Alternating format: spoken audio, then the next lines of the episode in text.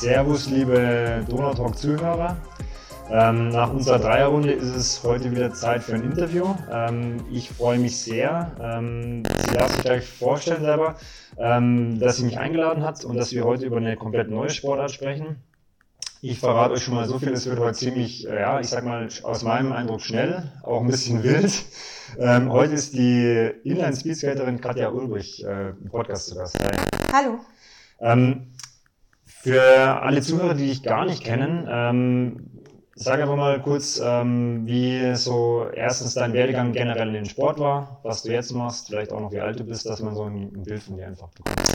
Ich bin 32 Jahre alt und ich habe mit dem Inline-Speedskaten angefangen, als ich acht Jahre war, ähm, durch Bekannte, die das gemacht haben. Und ich wusste erstmal gar nicht, was diese Sportart eigentlich bedeutet, was man da macht. Ähm, aber ich fand, das hört sich gut an und dann bin ich einfach mal mit meinem Freund zum Training gegangen und das hat mir sehr gut gefallen. Hattest du da dann schon die, die, die passende Ausrüstung dazu oder bist du einfach erstmal zu dem Verein gegangen und hast gesagt, ich möchte mal, möchte mal schauen, äh, was die da überhaupt machen? Ich bin erstmal zu dem Verein gegangen, habe meine ganz normalen Inline-Skates mitgebracht und Schutzausrüstung und dann konnte ich eigentlich auch schon bei dem Kindertraining anfangen. Wir sind auf einer sogenannten Inlinerbahn, die ist 200 Meter lang ähm, und geht im Kreis. Kann man gut mit einer Laufbahn vergleichen, nur dass sie eben kürzer ist. Sind wir Runden gefahren. Was hat diese Bahn für einen Untergrund? Das Teerdorf. Also Blöde Frage, aber ganz genauso wie auf der Straße? Oder ist es dann ein besonderer Teer, der jetzt, sag ich mal, irgendwie feiner ist, wo man dann besser rollen kann? Oder ist einfach also es ist relativ feiner Asphalt, aber auf guten Straßen ist der auch genauso zu finden. Also guter Radweg zum Beispiel jetzt irgendwo hier in der Umgebung wäre vergleichbar mit so einem Oval. Ja, genau. Jetzt hast du gesagt, ähm, du hast acht du, äh, als du da die, die erste Berührung hattest. Ähm, wie muss man sich denn so ein Kindertraining in dieser Sportart vorstellen? Also was macht man da? Ähm, es ist sehr technikorientiert. Natürlich auch mit vielen Spielen, damit es den Kindern nicht langweilig wird. Ähm, man fährt natürlich auch Runden und es ist darauf ausgelegt, dass die Kinder schneller werden. Aber ganz wichtig beim Inlineskaten ist diese Te Technikkomponente, weil man wie bei vielen anderen Sportarten auch nicht besser werden kann, wenn man die passende Technik dazu nicht hat. Das heißt, beim Inlineskaten kann ich ordentlich gerade auf meinen Skates stehen kann ich kontrollieren, ob ich nach rechts oder nach links knick und dann auch die spezielle Kurventechnik, die nennt man übersetzen. das wollte ich jetzt gerade fragen, so wenn ich unterbreche, weil ich habe mir ein paar Videos angeschaut, das ist dieses, wie man es vom Eislaufen auch kennt, dieses, ja, wie du nennst es, Übersetzen. Für mich schaut es ein bisschen wild aus, weil man muss halt den einen Fuß vor den anderen quasi immer setzen. Ähm, und das ist was, wo dann früh schon Wert drauf gelegt wird, dass die Kids das können. Ja, man beginnt äh, beim Inline Speed Skating mit Rennen auf der Bahn, mhm. wo ungefähr die Hälfte aus Kurve besteht. Das heißt, wenn ich nicht ordentlich durch die Kurve fahren kann, werde ich auch nie ein guter Speedskater werden. Das ist so ein längliches äh, Oval quasi. Du hast zwei Kurven und dann so länglichere Geraden im Prinzip. Oder? Richtig, ja. also zwei Kurven mit jeweils 50 Meter Länge ja. und zwei Geraden mit jeweils 50 Meter Länge. Okay. Ähm, dann nochmal in diese Anfangszeit zurück. Da hast du gesagt, du bist du mit deinen Inlinern gefahren. Ähm, wie lange hast du das dann gemacht und wann kamen die ersten richtigen Inline-Speedskates dazu? Ich habe das vielleicht so ein, zwei Jahre gemacht mit meinen normalen Skates. Und ja, dann hieß es, hast nicht Lust, mal Speedskates auszuprobieren. Und ich wollte es natürlich machen. Ähm, ist auch ein, ja, ein bisschen finanzieller Aufwand, weil man sich die natürlich kaufen muss, beziehungsweise als Kind von seinen Eltern bekommen muss. Es hat mir aber gleich riesen Spaß gemacht, mit den Skates zu fahren, weil man eben schneller ist. Es ist recht wackelig, am Anfang da drauf zu stehen, weil die direkt über dem Knöchel aufhören. Das heißt, man hat keinen Halt mehr im Fußgelenk. Also nicht so wie der, der klassische Inliner, den ich jetzt, also ich, ich muss jetzt falsch liegen, aber ich glaube, ich hatte als Kind auch Inliner und die waren damals vom, ich weiß nicht, Aldi oder irgendwie so von einem großen Discounter und die gehen ja schon relativ hoch, so bis irgendwie dann als Kind so gefühlt Mitte, Mitte Unterschenkel und du sagst, die hören direkt über dem oder unterm Sprunggelenk. Überm Sprunggelenk. Überm Sprunggelenk ja. schon auf. Also wir sind eigentlich ein Laufschuh ein bisschen höher sozusagen. Ja, richtig. Also man kann sich mal Eisschnellläufer im Fernsehen anschauen. Ja. Die fahren mit sehr, sehr ähnlichen Schuhen und man braucht dann eben große Stabilität im Fußgelenk, damit man nicht nach innen oder nach außen abknickt. Jetzt ist es ja so, ähm, vielleicht können wir auch den ersten Teil des Podcasts mal dazu nutzen, generell die Sportart vorzustellen, weil ähm, als wir uns äh, quasi für den Podcast verabredet haben, da wusste ich nichts. Also ich, ich musste nachschauen, was ist Inline Speedskating. Ähm, jetzt vielleicht auch nochmal zu diesem Material. Also ich habe gesehen, es gibt, äh, oder gibt oder gab Skates mit vier Rollen mhm. und dann aber jetzt im Prinzip in den Videos, die jetzt aktuell laufen, also wenn man sich WMs oder so anschaut, da fahren alle mit drei Rollen. Ja. Was ist da der Unterschied und warum vier und drei? Gibt es Regeln dafür oder wie, wie läuft es? Also es ist so, dass umso größer die Rolle ist, umso schneller kann ich fahren, wenn ich schon mal im Rollen bin. Okay. Natürlich hat es irgendwo eine Grenze. Ja. Und im Moment sind die größten Rollen mit 12,5 Zentimeter Durchmesser. Das ist auch vom Verband reglementiert. Ja, ne? genau. Ähm, es ist so, dass auf Rennen auf der Bahn, also wir unterscheiden in Bahn- und Straßenrennen, genauso wie beim Radsport, da dürfen maximal Rollen mit 110 Millimetern Durchmesser gefahren werden. Mhm, Also kleiner. Ja, Das weil man sagt, äh, die größeren Rollen, damit wird man noch schneller und es wird dann irgendwann zu gefährlich. Außerdem ist es in der Kurve so, dass man bei den großen Rollen fährt man immer nur drei Rollen und bei den kleinen fährt man vier. Mhm. Wenn man vier Auflagepunkte hat und durch die Kurve fährt, hat man mehr Grip, als wenn man nur drei Das Auflagepunkte heißt, hat. äh, dass ich es dann richtig verstehe, auf der Bahn fahren die meisten mit vier Rollen sozusagen, weil es einfach ein Stück weit sicherer auch ist für die Kurve. Ja, richtig. Und weil es auch gar nicht erlaubt ist. Ah, okay, also auf der Bahn vier. Genau, die großen Rollen Okay. sind auf der Bahn nicht erlaubt. Ich könnte natürlich mit drei kleinen fahren, macht aber keiner, weil es Okay. eigentlich nur Nachteile hat, weil man in der Kurve zu wenig Grip hat. Dann ist das jetzt schon mal geklärt, weil das Genau. war nämlich was, was ich auch aus den Videos nicht ganz rausgefunden habe. Ähm, dann habe ich auch äh, im Prinzip gesehen, es ist ja wie in jeder anderen Sportart auch, wenn es um Material geht, dass es ja da mittlerweile auch, ja, was heißt, fast schon Schlachten gibt, aber das wird ja auch immer, also da mit Carbon wird gearbeitet, das ist möglichst leicht und Mhm. effektiv. Wie, wie erlebst jetzt du das? Äh, Sag ich mal, du bist jetzt auch mehrere Jahre schon in dem Sport dabei. Siehst du da auch eine Entwicklung ähm, über die Jahre? Sagst du, okay, ist das Material wirklich akut besser geworden? Und wie findest du das auch? Also sagst du, es ist eher eine Materialsportart geworden oder man muss schon auch noch skaten? Ähm, das Material ist auf, hat sich sehr verändert in den letzten Jahren. Also ich habe angefangen mit fünf Rollen und die hatten 80 Millimeter Durchmesser und jetzt fahre ich mit drei Rollen mit ähm, 125 Millimetern Durchmesser. Es, die Veränderung vom Material hat auf jeden Fall viel gebracht, weil man dadurch tatsächlich schneller wird, wenn die. Rollen größer werden. Ähm, die Gummimischungen haben sich verändert von den Rollen, dadurch wird man auch schneller. Also man hat es geschafft, Rollen zu, herzustellen, die sowohl einen guten Grip haben, aber trotzdem auch gut rollen. Und ähm, die Schuhe sind auch immer leichter geworden durch ähm, noch einen höheren Carbonanteil.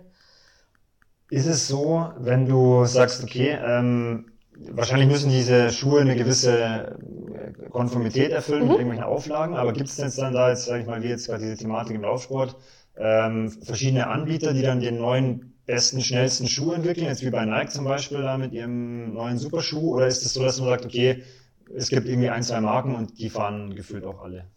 Beim Skaten, da das nicht so eine große Masse anspricht wie jetzt Laufen, gibt's eher so ein, zwei, sagen wir mal vielleicht vier Marken, die weit verbreitet sind, die viele haben.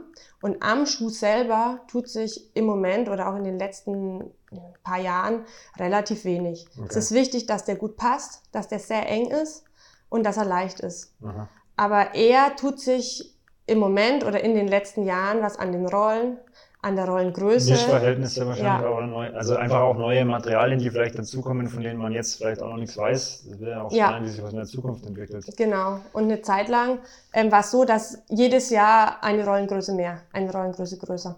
Und jetzt ist es so, dass wir schon seit mehreren Jahren eben auf der Straße bei den 125 Millimetern und auf der Bahn bei den 110 Millimetern stehen dann so geblieben ein, so ein sind. Sicherheitsaspekt, dass man sagt, wenn man immer noch größere Rollen fährt, dann wird es ja irgendwann auch, also es wird ja irgendwann auch fast ein bisschen unverantwortlich. Du hast ja vorhin gesagt, je größer die Rolle, desto schneller Mhm. kannst du fahren.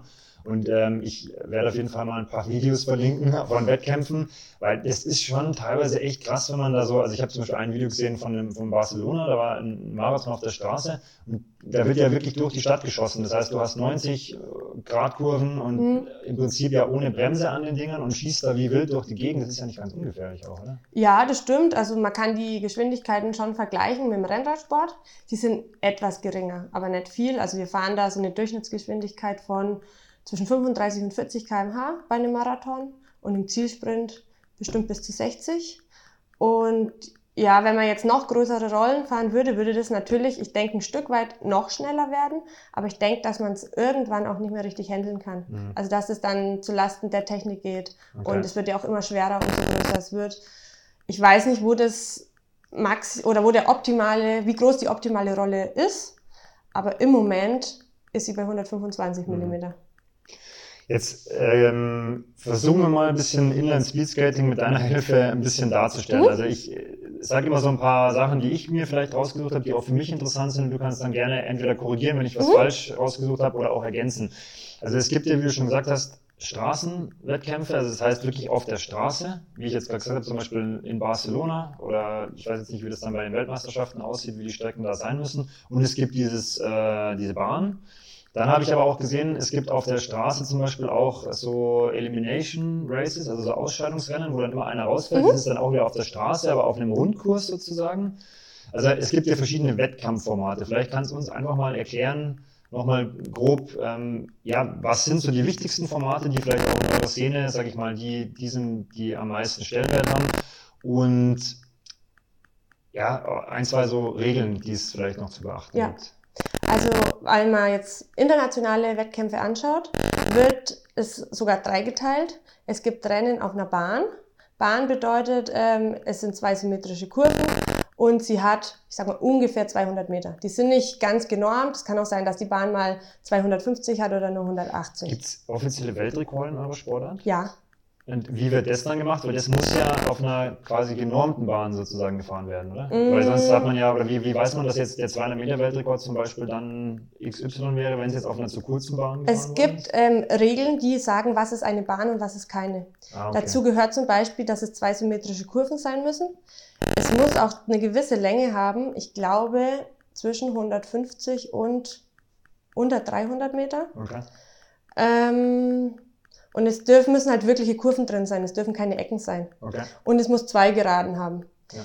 Meistens ist es so, dass die Bahnen, auf denen Weltmeisterschaften, also hochklassige Wettkämpfe ausgetragen werden, 200 Meter lang sind, okay. überhöhte Kurven haben, mit einem gewissen Kurvenradius, den ich gerade nicht im Kopf habe. Das heißt, es sind da schon die speziell schnellen Bahnen, wo auch die schnellen Wettkämpfe ja. sozusagen ausgetragen ja. werden. Ja, genau. Dann gibt's unabhängig davon noch Straßenrennen, die auf einer Straße ausgeführt werden, die aber auch ein Rundkurs ist der auch nur ein paar hundert Meter lang ist. Also okay. vielleicht 500 Meter oder Aha. 400 Meter. Das ist das, was du vorhin gesagt hast mit dem Ausscheidungsrennen. Ja. Der, diese Straße ist sehr ähnlich zu einer Bahn. Das ist teilweise einfach nur eine längere Bahn, wo vielleicht eine, ich sage mal in Anführungszeichen, komische, eckige Kurve drin ist.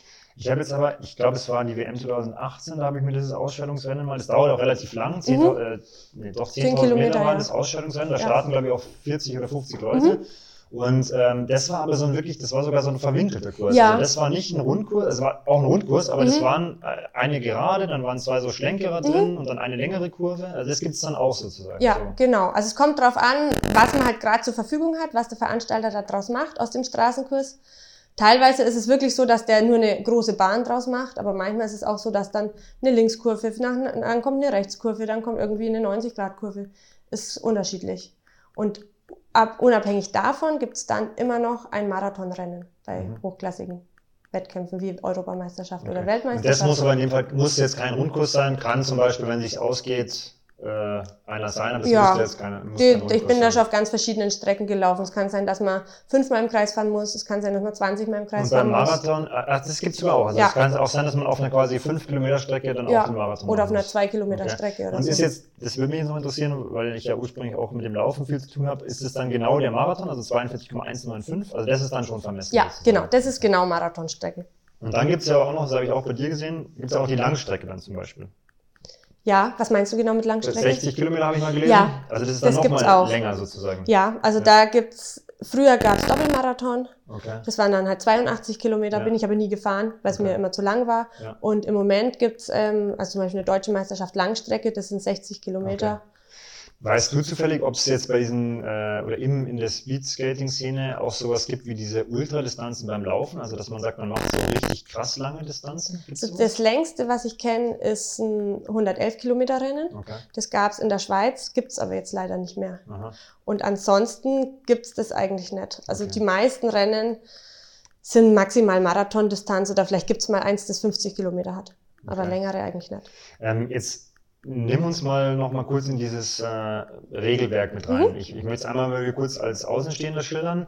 was ich sehr interessant finde, ist, wenn man jetzt Radsport kennt und ich bin echt Radsport-Fan auch und schaue mir auch Radsport im Fernsehen an, dann sieht man schon einige Parallelen. Also mhm. es ist so, dass sich irgendwie Fall. so ein Peloton meistens bildet am Anfang, dann vielleicht, wenn es irgendwie bei einem Marathon ist, eine Spitzengruppe oder so, wobei die auch, also das, was ich gesehen habe, immer relativ groß dann irgendwie ausfällt. Dann ist mal so ein Ausreißversuch. Mhm, richtig. Ähm, was ich dann aber sehr interessant finde, ist, wenn man das mal ein bisschen genauer beobachtet, es wird zum Beispiel dann eben auch im Windschatten gefahren. Ja. Klar, man macht sich klein in dem anderen, im gleichen Rhythmus wie der Vordermann dann, dann wird sich da berührt, mhm. geschoben, mhm. angefasst. Ähm, also erklär mal also aus deiner Sicht, was sind die Regeln, die es, die es gibt, wenn es überhaupt welche gibt und was darf man zum Beispiel dann eben alles frei machen? Also man darf den anderen nicht behindern. Das heißt, wenn jetzt ganz viele Leute im Windschatten fahren und ich möchte natürlich auch gerne im Windschatten fahren, weil das viel kraftsparender ist, dann muss ich schauen, ob irgendwo eine Lücke entsteht, wo ich quasi dazwischen kann. Okay. Ich darf jetzt nicht meinen Gegner einfach wegschieben oder irgendwie mit den Händen um mich schlagen, um da reinzukommen. Ähm, ich darf natürlich schon ein bisschen meinen Körper einsetzen. Also wenn ich sehe, da ist ein kleines, eine Lücke, die könnte für mich reichen, dann darf ich da rein und darf den auch schon so ein bisschen berühren. Das wird ist in Ordnung. Wird das kontrolliert während dem Rennen? Es ist unterschiedlich zwischen, wieder zwischen Bahn und Stra und halt so Marathonrennen. Bei Bahnrennen wird es ziemlich strikt kontrolliert. Da steht in jeder Kurve zwei Schiedsrichter. Beim Marathon ist es schwierig, weil selbst wenn, ich sag mal, ein oder zwei Schiedsrichter am Motorrad neben der Spitzengruppe herfahren, das ist so schwierig, das zu sehen. Und deswegen geht's beim Marathon teilweise wirklich sehr ruppig zu, ja. weil die das Leute, wenn das nicht geahndet wird, ja. machen sie, was sie wollen. Es war auch so ein bisschen mein Eindruck. Ja. Also ich meine, es, es wirkt, also ich habe ja auch am Anfang gesagt, es wird halt echt schnell. Also es ist eine krass schnelle Sportart. Aber es wirkt schon auch so ein bisschen, also man muss schon, glaube ich, äh, mal die Ellbogen auch ausfahren können, wenn es ist, oder? Ja, auf jeden Fall. Also man muss ähm, schon, ich sage mal, seinen Körper einsetzen. Ja. Und ich weiß jetzt aus Erfahrung von eben vielen Marathonrennen, dass meist nichts passiert, wenn man, ich sage mal, unfair handelt, was ich sehr schade finde. Aber es ist einfach unglaublich schwer für einen Schiedsrichter zu sehen, was da gerade passiert, wenn er nicht zufällig direkt daneben steht. Ja.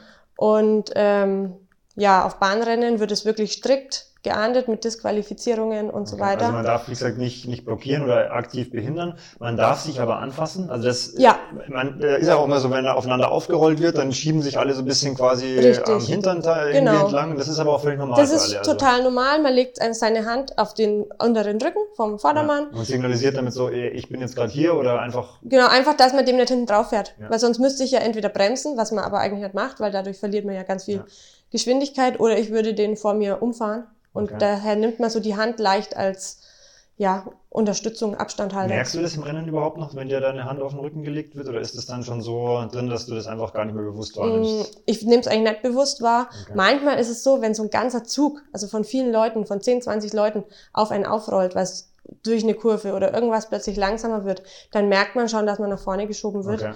Ist aber eigentlich eher positiv, weil dadurch kriege ich ja Schub von den anderen mit, wo ich nicht selber Kraft dafür aufwenden muss. Ja. Jetzt habe ich eine technische Frage, weil du es gerade erwähnt hast. Wie bremst du auf den, auf den, sagt man Skates, oder? Ja. Auf, also wie bremst du auf den Skates? Also wenn ich bremsen muss, was man eigentlich als Speedskater vermeiden möchte, so ja. viel wie möglich, dann stelle ich den hinteren Fuß quer und, und ziehe ihn hinterher. Okay. Genau. Also wenn ich auf eine Kurve zum Beispiel zufahre und mir denke, oh, das, ich bin zu schnell, das wird knapp, dann mache ich das so, wenn es sein muss. Ja. Wenn es nicht sein muss, dann lasse ich mich erstmal rollen und versuche so Geschwindigkeit wegzukriegen.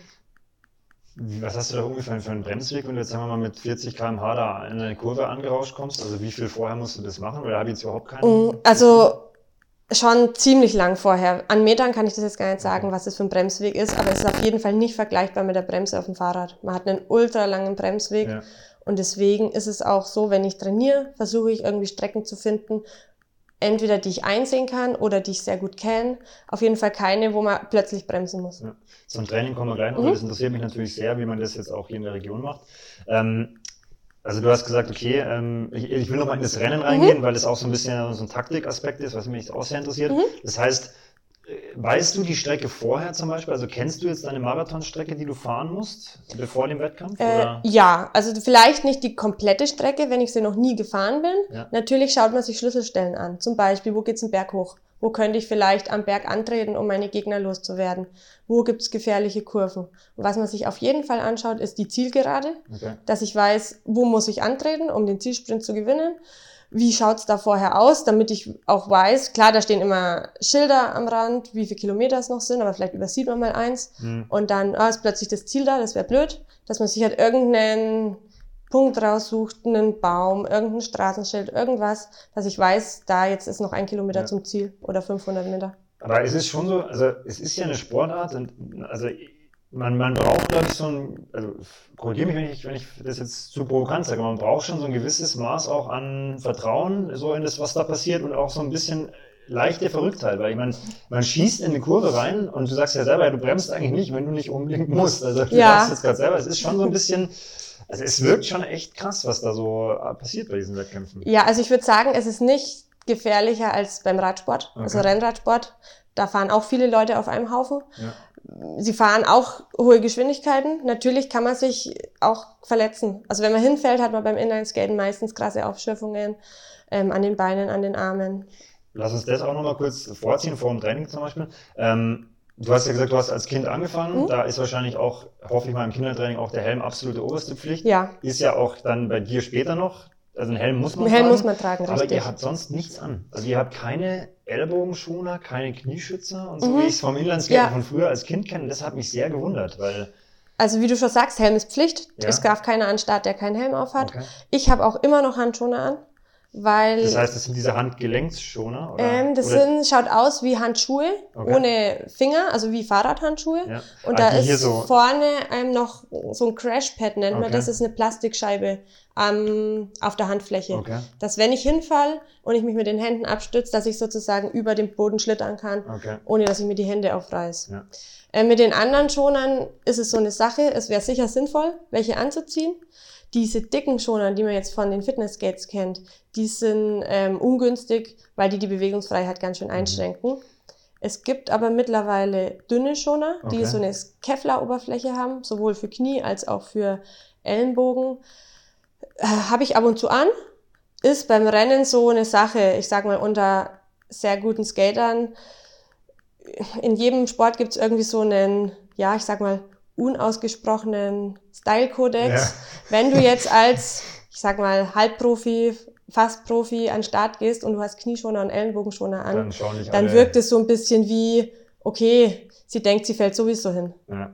Und deswegen. Also wird es auch wahrscheinlich in absehbarer Zeit bei den Profis gar nicht unbedingt kommen. Nee. Also ich hatte es echt gewundert, ich muss das wirklich sagen, weil ja. ich bin fest davon ausgegangen. Ich meine, ich, also klar, wenn du sagst, okay, du liest Inline Speedskating, dann denke ich mir, das hat irgendwas mit Inlinern zu tun, mhm. wie man es früher kennt, aber ich weiß auch, dass ich da immer an Ellbogen und Knie und überall, wo es irgendwas Schoner gab, hatten mir meine Mutter damals irgendwas ja. hingemacht und ich war echt überrascht, dass ihr da eigentlich gar nichts, äh, gar nichts äh, anhabt.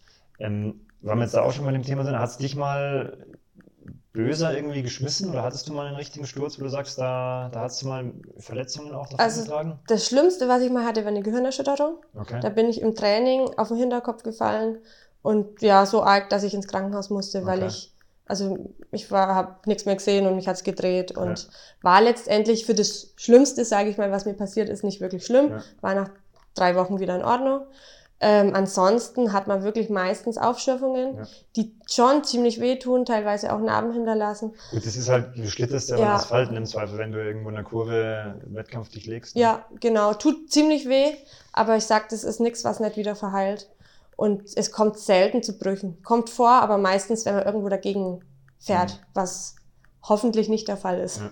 Gut, also auch da, vielleicht kannst du es bestätigen oder nicht, aber mein Eindruck ist, dass es halt auch Kurse gibt, wo zum Beispiel jetzt, sag ich mal, relativ viel Platz ist auf mhm. der Strecke und dann gibt es ja. aber auch Kurse, wo man sich denkt, boah, das, das, ist jetzt schon eine enge Kurve und da kommen drei, vier hintereinander so Stellen, wo man sich ja. denkt, na ja, ja, da ist der Zaun dann schon relativ nah an, der, an, der, an dem Schlauch, der da um die Kurve ja, heizt. Also. Auf jeden Fall. Also da gibt es sehr große Unterschiede. Ähm, bei hochklassigen Wettkämpfen gibt es da natürlich Regeln, dass man sagt, die Straße muss immer mindestens sechs Meter breit ja. sein, der Zieleinlauf muss so und so breit sein. Ähm, ja, man muss einfach aufpassen und es passiert jetzt bei, ich sag mal, bei uns vorne in der Spitze auch normalerweise weniger als ich sag mal weiter hinten, wo dann auch noch ein paar Freizeitskater mitfahren, weil einfach das technisch so gut ist, dass natürlich passiert was, aber meistens ist es nicht so, dass große, schwierige Dinge passieren. Da fällt mir jetzt gerade wieder was ein, das muss ich jetzt wieder kurz vorziehen.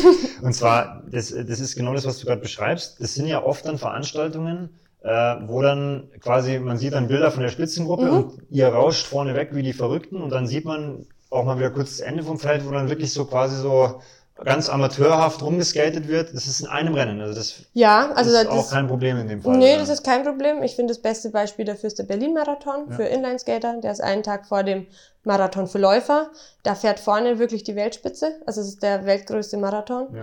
den es Ist gibt. das auch der wichtigste, so jetzt außerhalb von Meisterschaften? ja, finde so ich, sagen? ja. schon. Und hinten ist, also ganz hinten im Feld ist dann die Partyzone, wo sich Leute wirklich ganz lustig verkleiden, auch teilweise irgendwelche Okay. Sachen hinter sich herziehen Ja. und das Ganze halt unter einem ganz anderen Aspekt sehen. Die wollen einfach nur Spaß haben und lustig durch Berlin skaten. Okay. Also finde ich auch an der Stelle schön, weil das wusste ich eigentlich auch nicht, äh, bis ich, wie gesagt, auch die ersten Videos gesehen habe, dass das eigentlich auch so ja eine Mischung aus wirklich Leistungssport ganz vorne ist, aber eben auch so einem Freizeit- oder Spaßaspekt dann einfach weiter hinten im Feld. Ich hoffe natürlich, dass bei euch vorne auch der Ja, Spaß klar. immer im Vordergrund steht oder dass es auch äh, vorne noch Spaß macht. Ähm, jetzt ist ja, sag ich mal, Ingolstadt, also ich weiß nicht, wie du das empfindest, du fährst ja mittlerweile auch durchaus mit wenig Rad. Ich finde es hier manchmal schon nicht ganz so ja, angenehm, wenn man so durch Ingolstadt fährt oder erstmal raus muss zum Beispiel oder auch dann draußen, wenn man mal ist, einfach Trainingsstrecken zu finden als Radler zum Beispiel. Im Alpental geht es dann deutlich besser das oder auch hinten im Moos im Süden. Aber jetzt ist ja das Radfahren nochmal was anderes, weil du hast ja mit diesen Skates schon gesagt, du kannst da sehr schlecht bremsen. Das heißt, und das war wirklich eine Frage, wo trainierst du denn? Wie machst du das? Also ich habe zufällig hier in Geimersheim, wo ich wohne, Ja. eine ganz coole Strecke gefunden, die ich nicht kannte, bevor ich hierher gezogen bin. Ähm, zwischen Geimersheim und Lippert,hofen gibt es einen Radweg. Okay. Der führt fast in einem Viereck, also einmal geradeaus nach Lippert,hofen, da geht's um die Ecke und dann führt er wieder geradeaus nach Geimersheim. Ist Okay. fünf Kilometer lang. Einfach oder? Ähm, nee, also insgesamt, insgesamt, Kilometer? genau. Eine Runde ist fünf Kilometer lang. Man muss nur einmal über die Straße, das heißt, Okay. ich muss nur einmal bremsen. Ja. Ansonsten, klar, muss ich natürlich auf Fußgänger, Fahrradfahrer und so weiter aufpassen, was manchmal tatsächlich nicht so einfach ist, weil die nicht damit rechnen, dass jemand mit 30, 40 km/h von hinten kommt. Ich wollte gerade sagen, ich stelle es mir gerade vor, also im Moment kann ich nur spazieren gehen leider und ich stelle mir das gerade so vor, wenn ich so hier entspannt durch die Gegend spaziere, dann, mal, du kommst ja nicht langsam da an. Ne? Und Ja, Vielleicht in dem Zuge, wie, wie machst du das? Schreist du? Oder? ähm, also es gibt eine Fingerklingel. okay. Hast du eine immer Ich habe oder? eine, aber ich habe meistens ähm, glücklicherweise meinen Freund auf dem Rennrad dabei, Okay, das ist schon der dann vor mir herfährt. Okay. der auch zur Not viel schneller bremsen kann als ich. Dann Ja. kann ich mich an ihm einfach festhalten und der dann auch ähm, eine Klingel dabei hat und klingeln kann. Das heißt, du im, im Zweifel, wenn es mal eng wird, hältst du dich wirklich fest und nutzt die Bremswirkung dann damit Mhm. Genau. sozusagen. Dann halte ich mich an seinem Rücken fest Okay, und dann kann er immer bremsen und es ist wirklich noch nie auch nur irgendwas passiert. okay, cool. Also ich stelle mir das auch ein bisschen super. schwierig vor, dass man auch am Anfang da das Gefühl dafür findet, weil wenn du dann bremst und jetzt schiebt noch jemand zum Beispiel, dann Ja. musst du ja auch anders bremsen, als wenn du jetzt nur alleine auf dem Fahrrad sitzt. Ähm, Nochmal zurück zu dieser Strecke, du hast ja, Ja. fünf Kilometer. Mhm. Jetzt können wir es ja an der Stelle schon mal vorweggreifen, bevor wir dann auch mal in deine aktive Karriere genauer gehen. Also deine Strecke war ja immer der Marathon. Ja, richtig. Jetzt äh, können wir ja rechnen, das heißt, wenn du jetzt hier den Marathon trainieren wollen würdest, dann wären das mindestens acht Runden. Ja. So, das heißt, du fährst dann hier acht, neun, zehn Mal, wenn es ist, sogar im Kreis und fährst die gleiche Strecke. Ja, also ich muss sagen, dass ich selten weiterfahre als Marathon. Okay. Wenn, dann würde ich das auf einer anderen Überlandstrecke machen, dass ich nicht so oft im Kreis Okay. fahren muss. Habe ich auch hier ein paar gefunden, also gibt schon welche, aber da kann man dann doch nicht so intensiv trainieren, Ja. wie ich jetzt mal sage, auf der 5-Kilometer-Runde, weil man doch nie so genau weiß, kommt nicht doch ein Auto um die Ecke Mhm. oder so. Ich fahre hier meistens so fünf, sechs Runden im Kreis Mhm. mit verschiedenen Übungen, also Tempowechsel, Meilensprint. Ähm, Soll ich nochmal kurz einhaken? Ja. Also wie sieht, wie sieht ein Training jetzt bei dir aus? Weil das interessiert mich sehr, Mhm. weil ich bin auch Trainer und ich bin immer interessiert daran, auch mal andere Sportarten kennenzulernen. Also ähm, erstmal generell, wie oft trainierst du? Oder also, wenn du jetzt sagst, du bist in einer, in einer ganz normalen Speedskating-Saison, wie oft trainierst du pro Woche und au- auf was teilt sich vielleicht auf? Also wie oft auf den Skates und was noch? Ja, also ich würde sagen, dass ich so sechsmal die Woche trainiere. Davon im Sommer schon das meiste auf Skates. Mhm. Krafttraining ist noch wichtig, weil man beim Skaten auch sehr tief in den Knien ist und der Rücken relativ weit vorgebeugt ist, geht es irgendwann auf die Lendenwirbelsäule. Okay. Das heißt, wenn man kein Krafttraining macht, ähm, haben viele Skater irgendwann in späteren Jahren Probleme mit den Bandscheiben. Machst du das ganzjährig, das Krafttraining? Ja, das Okay. Krafttraining mache ich ganzjährig. Äh, Im Winter muss man sich natürlich irgendwas anderes suchen. Da kann man schlecht draußen skaten. Da ersetze ich das dann durch Radfahren, Laufen Okay. und so weiter. Aber im Sommer ist es so, dass ich, wenn ich sage, ich trainiere hier und fahre meine Runden, würde ich anfangen mit einer Runde einfahren, also fünf Kilometer, ja. dauert ungefähr zehn Minuten. Und dann nehme ich mir eben unterschiedliche Dinge vor. Zum Beispiel, ich sage, ich fahre zehn Kilometer am Stück und mache immer nach einem Kilometer 300 Meter Sprint. Mhm. Und ich finde es ganz wichtig und gut, dass man Tempowechsel trainiert und nicht immer nur konstant fährt. Weil durchs nur konstante Fahren wird man irgendwann nicht mehr schneller. Und das finde ich sehr interessant an der Stelle, weil es ist, also es ist wirklich interessant, weil das ist ja, sage ich mal, ein Thema, das jetzt nicht nur dann für Speedskating mhm. gilt, sondern für viele andere Sportarten auch. Also das ja. heißt, du brauchst schon auch beim Speedskating die Abwechslung, wie du sagst, weil sonst ja. plateaust du irgendwann auf einer gewissen Stelle. Richtig. Und was beim Speedskaten auch noch ganz wichtig ist, ist die Sprintfähigkeit. Also es läuft bei uns am Ende ganz oft auf einen Massensprint raus. Ja. Das heißt, wir fahren 40 Kilometer oder eigentlich noch mehr, 41,5 Kilometer zusammen, wechseln uns immer im Windschatten ab irgendwie war keiner so viel stärker als die anderen, dass er es geschafft hat, mit einem Ausreißversuch alleine oder zu zweit wegzufahren. Und dann kommt es auf die letzten 500 Meter an. Das heißt, wer tritt da am schnellsten an? Mhm. Wer hat noch die meisten Körner übrig? und schafft es dann am schnellsten ins Ziel. Das merken wir uns gleich nochmal für den Wettkampf, den ich mir dann im Speziellen nochmal rausgesucht mhm. habe, weil ich mir das auch mal rausgeschrieben habe, weil es mich wirklich interessiert hat. Ähm, das heißt also quasi, die Hausstrecke hier ist schon das, wo, wo du mehr oder weniger unterwegs bist ja. im Sommer. Ähm, zum Training jetzt, äh, also machst du dein Ausdauertraining auch auf den Skates oder sagst du, das holst du dir dann eher jetzt noch beim Laufen oder beim Radfahren? Oder ist es schon so, dass man auch auf den Skates so eine gewisse, nennen wir es mal einfach aerobe Grundlage schaffen muss? Also muss man auf jeden Fall, weil einfach die Haltung auf den Skates ganz anders ist als beim Laufen ja. oder beim Radfahren. Ich kann. Wie äußert sich das für dich? Ist es dann anders zum Beispiel zum Luftholen oder ist es muskulär schwieriger, einfach die Position zu halten? Es oder? ist muskulär schwieriger, die Position zu halten, ja. weil man einerseits ähm, sehr stabil in den Fußgelenken sein muss. Da gibt es so einen Muskel vorne am Schienbein, den nenne ich immer Skeldermuskel. Okay. Den, ich kenne keine andere Sportart, bei der man den braucht. Ja. Ähm, und wenn man das nicht übt, oder ich sage jetzt, ich bleib, ich fahre jetzt mal 30 Kilometer am Stück, oder 40, dann kriegt man da irgendwann solche Schmerzen, wenn man Marathon fährt, mhm. dass man sagt, ich kann mehr. Und genau dasselbe ähm, betrifft den Rücken, den unteren Rücken. Durch diese vorgebeugte Haltung hat man irgendwann so Schmerzen im, eben in den Muskeln im unteren Rücken, dass man sich unbedingt aufrichten muss. Und wenn ich jetzt in einer schnellen Phase des Rennens bin, und gerade so den anderen noch hinterherkommen und mir denke, oh Gott, mein Rücken schmerzt, ich muss mich aufrichten, dann, hochgehen, dann ist vorbei. Dann rollst du eigentlich kurz wahrscheinlich nur, kannst wahrscheinlich, genau. man kann im Aufrechten ja schon auch fahren, ja, oder? aber halt nicht niemals genau. so schnell, wie wenn du in der, wie, wie gibt es da eine Position? Ist das ähm, eine Art Hocke? Das oder? nennt man Skating Position. Skating Position. Das sind die Knie über den ähm, Fußspitzen ja. und die Schultern sind ungefähr auf derselben Höhe. Also, also Schultern, Knie und die Fußspitzen genau. würden eine Linie bilden. Okay. Ja, richtig. Und das ist eigentlich die optimale Position zum Skaten, weil man einen guten Abdruck fahren kann. Wenn ja. ich weiter oben bin, dann habe ich keinen Weg mehr, um richtig abzustoßen. Ähm, und man hat auch relativ wenig Windwiderstand. Wenn man zu weit unten ist, wird es irgendwann zu anstrengend für die Oberschenkel. Dann kann mhm. man es nicht mehr halten. Was ist denn dein, oder, ja, doch, was ist dein Lieblingstraining? Also was, was, wenn du jetzt sagst, eine Einheit, die du super gerne magst, was, was machst du am liebsten? Ähm, ein abwechslungsreiches Training, bei dem ich fünf Kilometer fahre mit verschiedenen Tempowechseln. Also dass okay. ich sage, die ersten Mal fünf Kilometer fahre ich immer eine Minute schnell, eine Minute langsam. Bei den zweiten fünf Kilometern trete ich pro Kilometer zweimal so richtig krass an. Okay. Und das ist einfach, die dritten fünf Kilometer fahre ich vielleicht einfach konstant, aber so schnell ich kann. Ja. Und dann fahre ich das insgesamt vielleicht vier, fünf Mal. Und dann reicht's aber auch. Ich wollte gerade sagen, aber es ist auch interessant, weil auch da wieder, auch höre ich wieder Elemente raus, die es ja zum Beispiel beim Laufen genauso gibt. Ja. Oder beim Radfahren oder beim Schwimmen. Also es ist ja schon interessant, dass so die, die Grundprinzipien vom Training da ähm, auch, sag ich mal, identisch sind.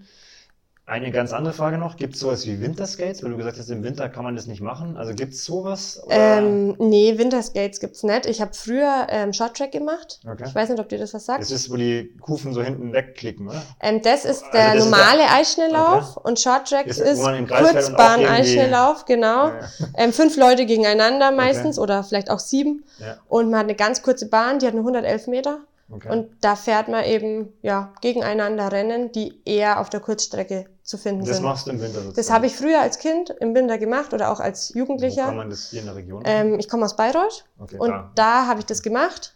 Und jetzt, wo ich umgezogen bin, mache ich es nicht mehr, was in Ingolstadt ja. und Umgebung einfach die Möglichkeit dazu nicht gibt. Ähm, viele Skater machen auch Langbahn-Eisschnelllauf. Okay. weil das auch ein sehr gutes Training dafür ist und ähnlich zum Inlineskaten. Ähm, es würde aber auch reichen, sich im Winter fit zu halten durch ähm, Laufen, Radfahren, Fitnessstudio. Okay. Und dann hat man es halt, ich sage mal, im Frühling etwas schwieriger, wenn man wieder auf die Skates geht. Ja beim Shorttrack, ich habe gerade schon überlegt, ich kenne das doch, da gibt's, ich weiß glaube ich, ob das Olympia war, da gibt es mhm. so ein Rennen, wo ein kompletter Außenseiter dann Olympiasieger ja, wird, weil, genau. weil, alle 50 vor ihm in der letzten Kurve irgendwie in die Kurve drücken ja. und er irgendwie durchkommt und dann so, weiß gar nicht, was passiert. Ja, genau. Ich weiß gar nicht, ob das war das Australier oder Ich glaube, es war in Australien, ja, ja, Also auf jeden Fall ein völliger Underdog, der irgendwie durch Glück ins Finale gekommen ist. Genau. Wahrscheinlich, ich schaue mal, ob ich das Video finde und verlinke das mal, aber das ist echt witzig. Ähm, Jetzt waren wir gerade beim Training an sich. Ähm, Im Vorgespräch haben wir schon kurz darüber gesprochen. Wie, wie war das jetzt im Laufe deiner Karriere? Äh, hattest du mal einen Trainer? Gibt es da im Inland Speedskating sowas wie auch Leute, die dann Trainingspläne schreiben?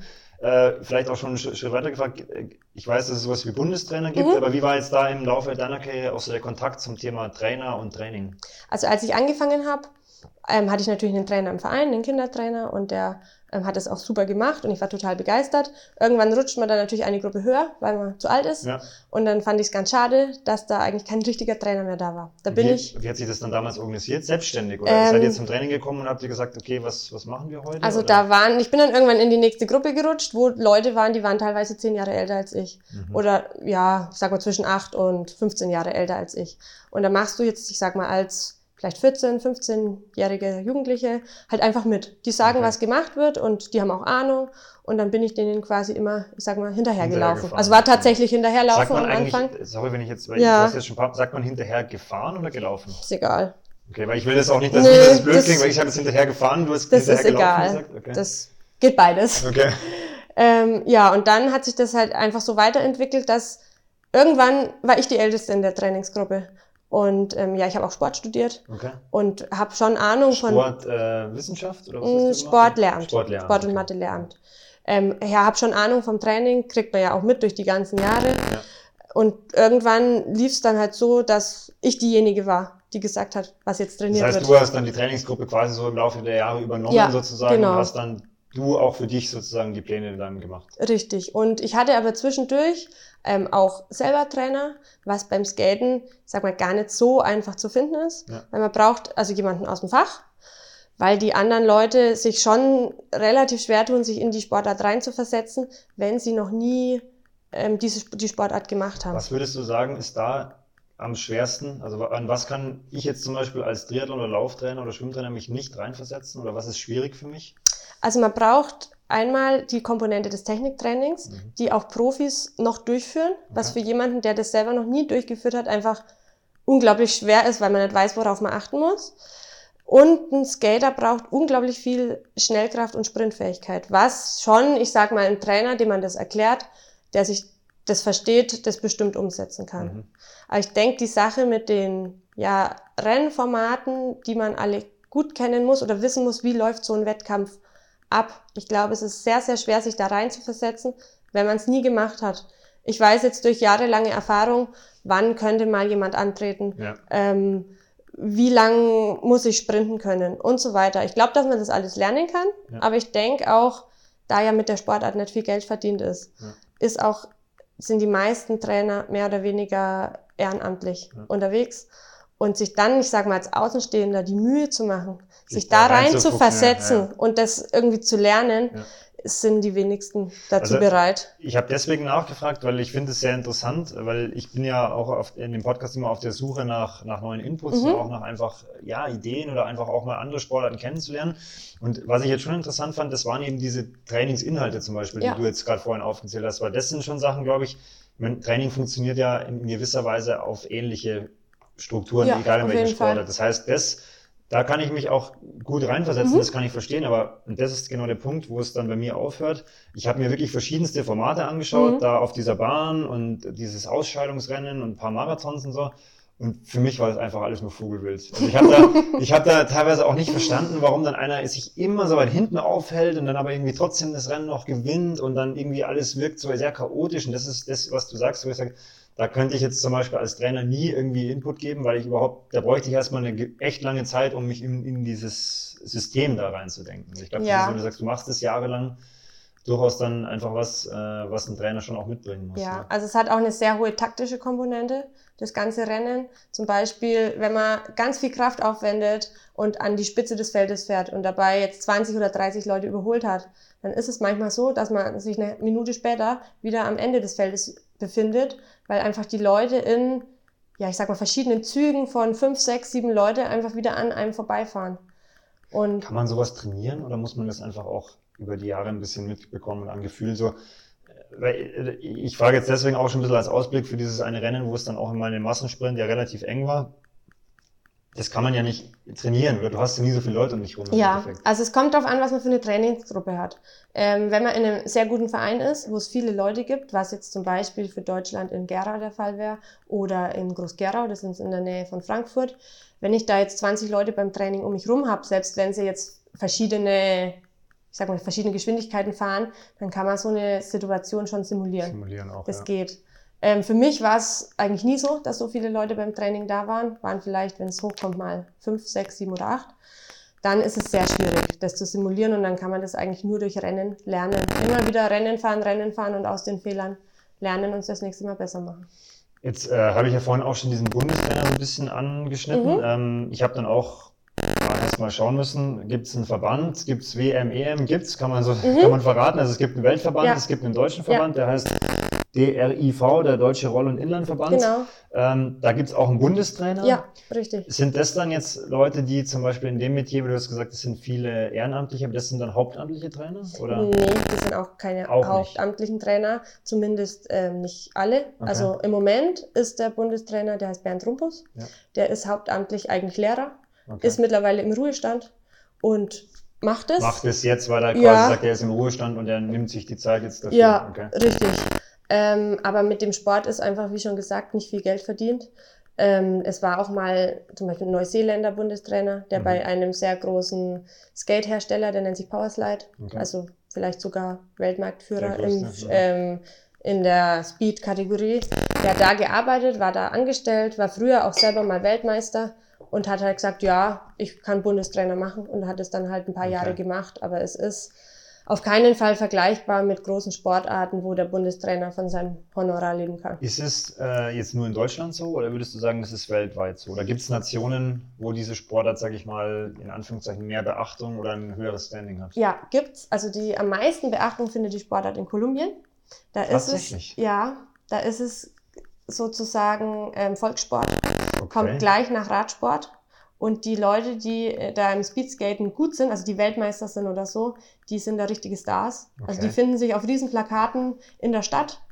Und da ist es auch so, dass die Leute, die da arbeiten, dass, dass die davon leben können. Okay. Dass das für die sind natürlich die Preisgelder, die sie zum Beispiel in Europa verdienen können, auch viel, viel mehr wert als Klar, weil für uns. wenn du es umrechnest, natürlich dann ein kleines Vermögen manchmal schon ist Ja. für ein südamerikanisches Land. Ja. Richtig. Wenn wir Europa betrachten, ist, wird Speedskaten in Italien relativ professionell Okay. ähm, durchgeführt. Die gewinnen auch sehr, sehr viele Medaillen bei Europameisterschaften, auch bei Weltmeisterschaften.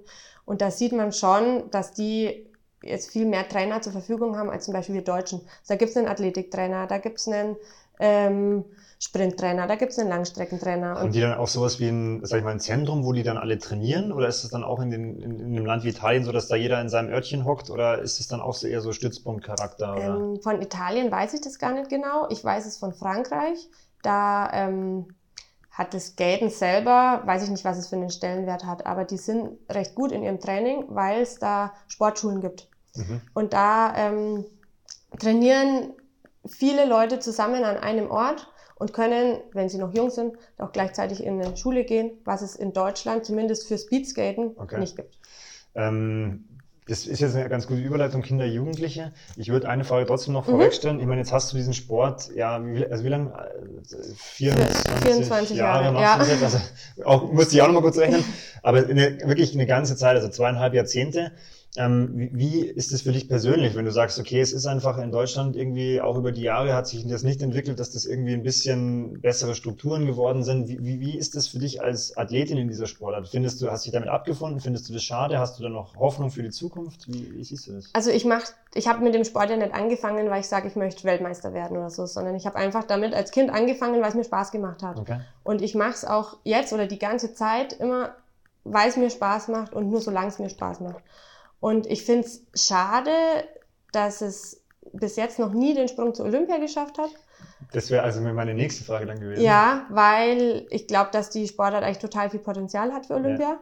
ähm, weil sie ist spannend. Man kann äh, ziemlich schnell die Sportstätten dafür irgendwo herbringen ja. und ja, es ist, kommt sowohl auf Taktik an als auch auf Ausdauer und Kraft.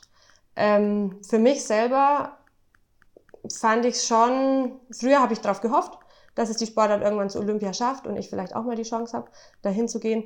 Aber mittlerweile, da sich, sage ich mal, nichts geändert hat und jetzt auch nicht, man jetzt irgendwie nicht sieht, das Speedskaten wird jedes Mal ein bisschen größer und noch ja. größer, sondern eigentlich ist die Entwicklung gerade rückläufig. Es gibt immer weniger Skaterennen auf der Straße in Deutschland, ähm, auf der Bahn nicht sage ich, ich mache das für mich und ich mache das, solange es mir Spaß macht. Und die, wie die Strukturen vom Verband sind, ja, da soll sich jemand anders drum kümmern. Okay. Also hältst du dich da auch so ein bisschen quasi absichtlich raus, weil das äh, ist, ist das so ein Thema, wo du sagst, Verband hast du nicht so viel Lust drauf oder ist das einfach so? Äh ja, ich habe es in meiner ja, Jugendzeit erlebt, dass die Trainer im Verband sehr auf ihre, also sowohl auch die Bundestrainer, Jugendbundestrainer, sehr auf ihre eigenen Leute sind. Das sind ja, also was ich, sorry, ich unterbreche, das sind ja. ja auch, was ich gesehen habe, oft Vereinstrainer, die dann auch Bundestrainer Richtig. sind. Und das ist ja schon, äh, als ich das gesehen habe, fand ich das ein bisschen schwierig, weil es ist natürlich so, wie du sagst, dann ist immer so der Stahlgeruch noch mit dabei. Richtig. Und, äh, also ich kann mir vorstellen, dass es in vielen anderen Sportarten vermutlich auch nicht anders ist. Mhm. Aber es ist so, wenn man auf einem relativ kleinen Verein kommt, wie ich jetzt aus Bayreuth, wo es halt immer ein paar Skater gibt, aber jetzt keine Trainingsgruppe von 20, 30 Leuten, dass man es auf jeden Fall schwieriger hat, als wenn man jetzt aus dem großen Verein kommt, mhm. wo der Bundestrainer herkommt. Und das habe ich eben, ja, ich sag mal, in der Vergangenheit relativ oft erlebt, dass man dann ja, das fünfte Rad am Wagen ist, obwohl man genauso gut ist wie die anderen. Und deswegen habe ich, ich sag mal, mit dieser Verbandssache mehr oder weniger abgeschlossen und sag mir, macht, was ihr wollt, ich mache, ja. was ich will. Wenn ihr mich für irgendwie eine Europameisterschaft oder Weltmeisterschaft haben wollt, wenn ich da starten darf, ja. dann mache ich das und dann mache ich das auch gern. Ja. Das wäre jetzt noch meine Frage gewesen. Man muss aber schon vom Verband nominiert ja. werden für diese offiziellen Meisterschaften. Ja. Das heißt, da genau. musst du dann schon quasi, wie man sich vorstellt, den Anruf vom Bundestrainer bekommen, ja. die WhatsApp und sagen, hey, wir haben da dich geplant. Ja, genau. Da möchte ich vielleicht gleich nachher nochmal drauf kommen, weil wenn man da deine Erfolge anschaut und auch so ein paar Ergebnislisten von, von auch Meisterschaften oder auch internationalen Meisterschaften anschaut, dann war es ja schon eigentlich immer, also oft ganz vorne und auch mhm. die beste Deutsche. Von daher verstehe ich das dann nicht so ganz, wenn du dann sagst, du bist dann auf das fünfte Rad am Wagen. Aber das können wir nachher nochmal kurz besprechen. Du hast jetzt gerade gesagt, die Rennen in Deutschland sind rückläufig. Mhm. Ähm, vor ein paar Wochen war auch mal ein Artikel im Donaukurier, da ging es auch darum, dass eben auch Radrennen eher rückläufig sind. Was glaubst du ist der Grund dafür jetzt? Also nicht den Zusammenhang zwischen Rad und Speedskating, ja. aber generell, glaubst du, es gibt da einen speziellen Grund? Oder? Also es gab ja den Skateboom, der war aber schon so um die 2000er, also vielleicht so 2005 oder noch eher. Ab wann, ab wann hast du oder seit wann lebst du hier?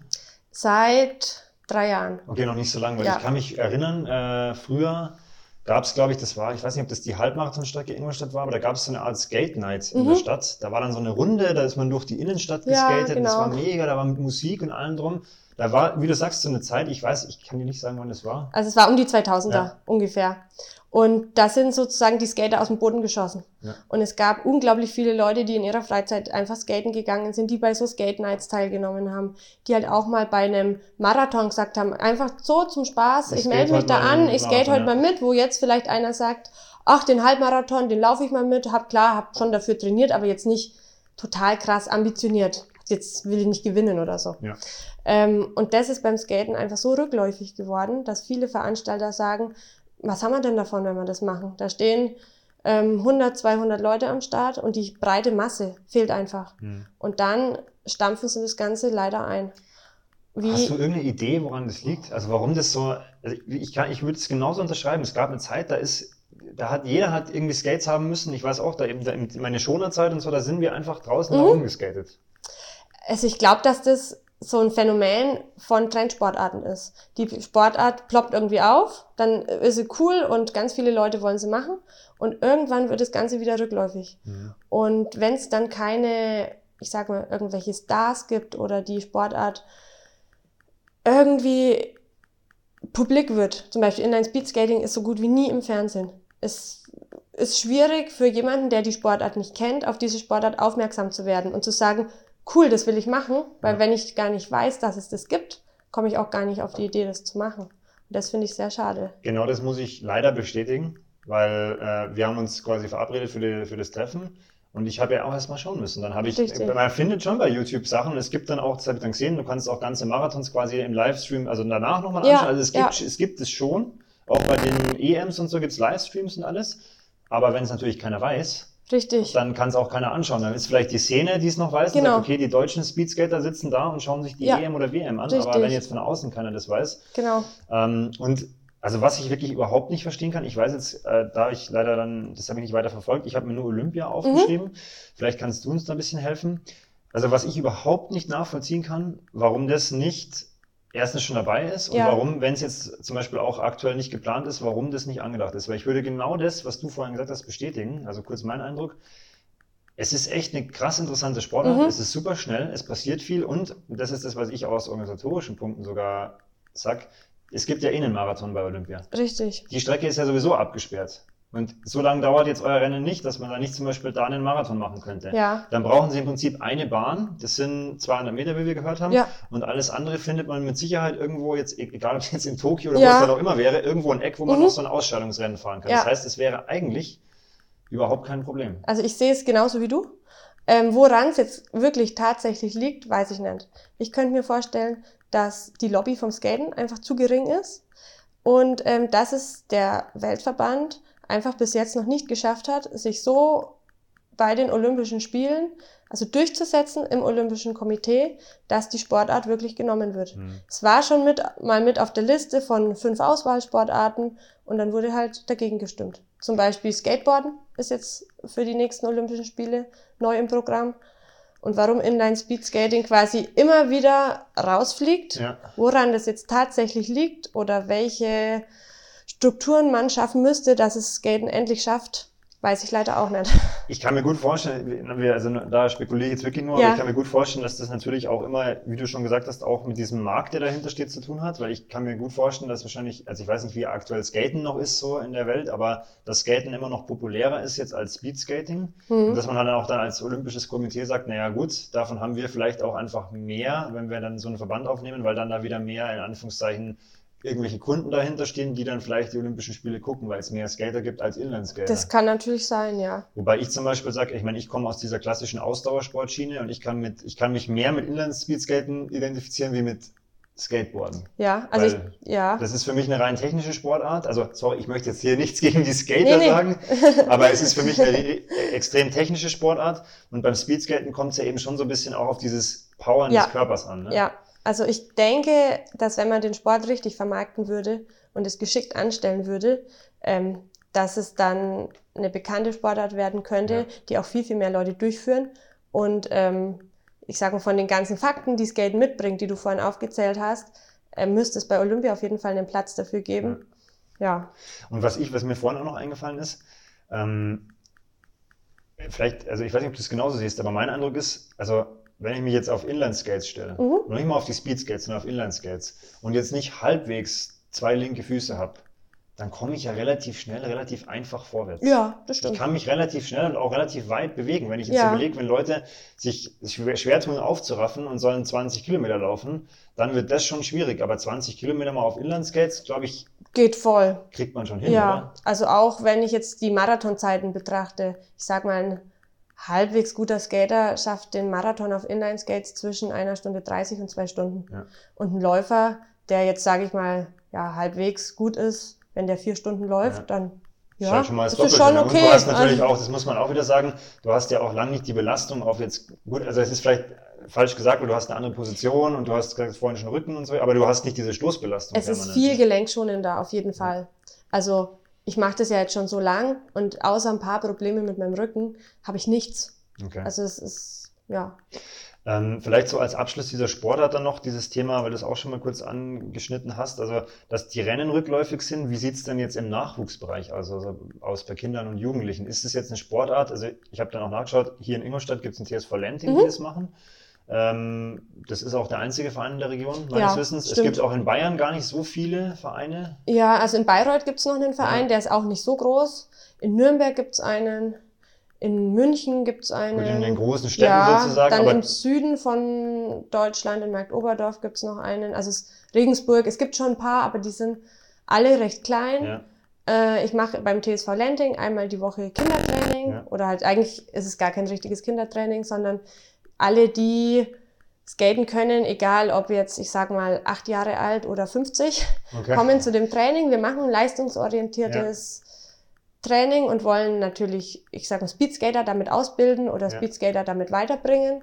Aber die Spanne an Leuten, die da sind, ist sehr, sehr unterschiedlich, was es auch sehr interessant macht. Haben die dann alle, also hat dann ein Teil normale Inliner und normale Speedskates oder wie muss man sich Mm, das Die haben vorstellen? eigentlich alle Speedskates. Also auch die kle- kleinsten dann schon. Auch die kleinsten. Ab und zu kommt mal jemand, der, ich sag mal, neu ist oder aus, da gibt's noch eine Gruppe unten drunter mit kleineren Kindern, Ja. der aus der Gruppe aufgestiegen ist, die dann mal schauen wollen, was machen die da eigentlich, ist das was für mich, ähm, ist das nichts für mich, die kommen dann mit normalen Skates. Ist auch jeder herzlich willkommen, mit normalen Skates zu kommen Okay. und zu schauen, ob es was für ihn ist. Und klar, wenn man dann feststellt, das mache ich gerne, äh, möchte ich länger machen, dann muss man sich natürlich früher oder später Speedskates kaufen.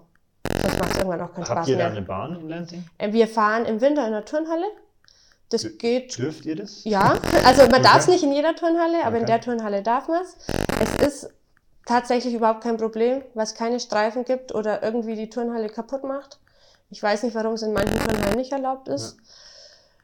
Ja, wir fahren da immer mittwochs anderthalb Stunden und im Sommer trainieren wir auf dem Radweg. Leider Mhm. gibt's hier in der Umgebung keine Bahn. Eine Bahn wäre natürlich super, weil da muss man auf nichts aufpassen, keine Autos, keine Fußgänger, keine Radfahrer. Es ist ja auch so, also es war nicht da jetzt unterbreche, aber es ist ja auch so, du hast ja gesagt, du machst da das Kinder- und Jugendlichentraining, gut, es sind auch Ältere dabei, aber du musst ja mit den Kids auf irgendeinen Radweg raus. Ja. Wenn du eine Bahn hättest, die geschlossen ist, dann kannst du sagen, gut, da kann ich mich hinstellen, die Bahn habe ich auch mit einem Auge im kompletten Überblick und muss dann permanent noch auch schauen, dass nicht irgendwo Richtig. äußere Faktoren dazu Ja. kommen. Ne? Also wir trainieren gern an der Panzerstrecke. Das ist in, zwischen Lenting und Heppberg. Dieser, Dieser militärische Bereich, ja, genau. Okay. Das ist so ein relativ breiter Radweg, Ja, der eigentlich zu einem militärischen Bereich gehört, wo aber kaum Autos fahren. okay. Das ist ganz gut.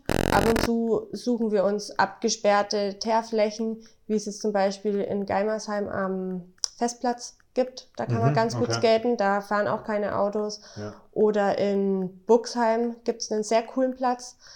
Der ist ja neben der Volleyballanlage, ist auch einfach geteert. Aber Ja. um da ordentlich drauf skaten zu können, muss der schon relativ groß sein. Mhm. Genau. Aber ist es so, dass man da, also findet man da Kinder, Jugendliche, die da Bock auf diese Sportart haben? Oder ist es so, dass du sagst, da muss man auch kämpfen, dass man da irgendwie das am Laufen hält? Also man muss schon schauen, dass man es am Laufen hält. Es ist eine ganz gute Idee, was ich in Bayreuth öfter gemacht habe, durch Ferienkurse Kinder zu kriegen. Mhm. Also dass man So denen einfach mal Beispiel, genau ja. in den Ferien zeigt, was machen wir eigentlich, Ja. wie funktioniert es bei uns und wenn sie Lust haben, können sie dann zum normalen Training kommen. Ansonsten ist es tatsächlich relativ schwer, weil wie soll man auf die Idee kommen, an was teilzunehmen, was man gar nicht kennt? Sind wir wieder beim gleichen Problem. Richtig. Es ist halt so, wo ich sage, ich meine, vielleicht kann ja der Podcast ein bisschen dazu beitragen, dass man sagt, hey, man weiß überhaupt mal, dass es so eine Sportart auch Ja. in der Region gibt, weil das ist ja wieder das, wo ich sage, genau das ist das große Problem. Ähm, vielleicht gibt es ein paar Kids, die einfach Bock auf Skaten haben, die vielleicht zum Beispiel auch sagen, hey, sie waren beim Eishockey, aber ihnen taugt Ja. das mit dem, mit dem Schläger nicht, weil sie da einfach keine Koordination haben, aber ihnen taugt das, das Skaten auf dem Eis und vielleicht kann man ja solche dann äh, in, in so eine Sportart zum Beispiel überführen oder bringen. Also das ist, Ja, würde mich auch sehr freuen, ja. wenn ein paar vorbeikommen. Also ihr seid immer offen quasi Wir für... sind immer offen, einfach mal beim TSV Landing Ja. anrufen und dann beim Training Das verlinken wir vorbeikommen. auf jeden Fall auch nochmal, ähm, weil ihr habt ja da auch eine, also ihr seid ja zusammen mit der Skiabteilung eine Ja. Sparte sozusagen. Genau. Ähm, weil das war auch etwas für mich verwirrend, weil ich habe dann TSV Landing und dann habe ich erstmal nicht direkt Speedskating gesehen, Mhm. ein bisschen durchklicken, aber wir verlinken das mal. Und wenn da jemand Bock drauf hat, dann äh, einfach mal anrufen und vorbeischauen. Ja, genau. Jetzt haben wir mal so die Sportart und vielleicht auch die, die coolen Sachen und die Probleme so ein bisschen darstellen können.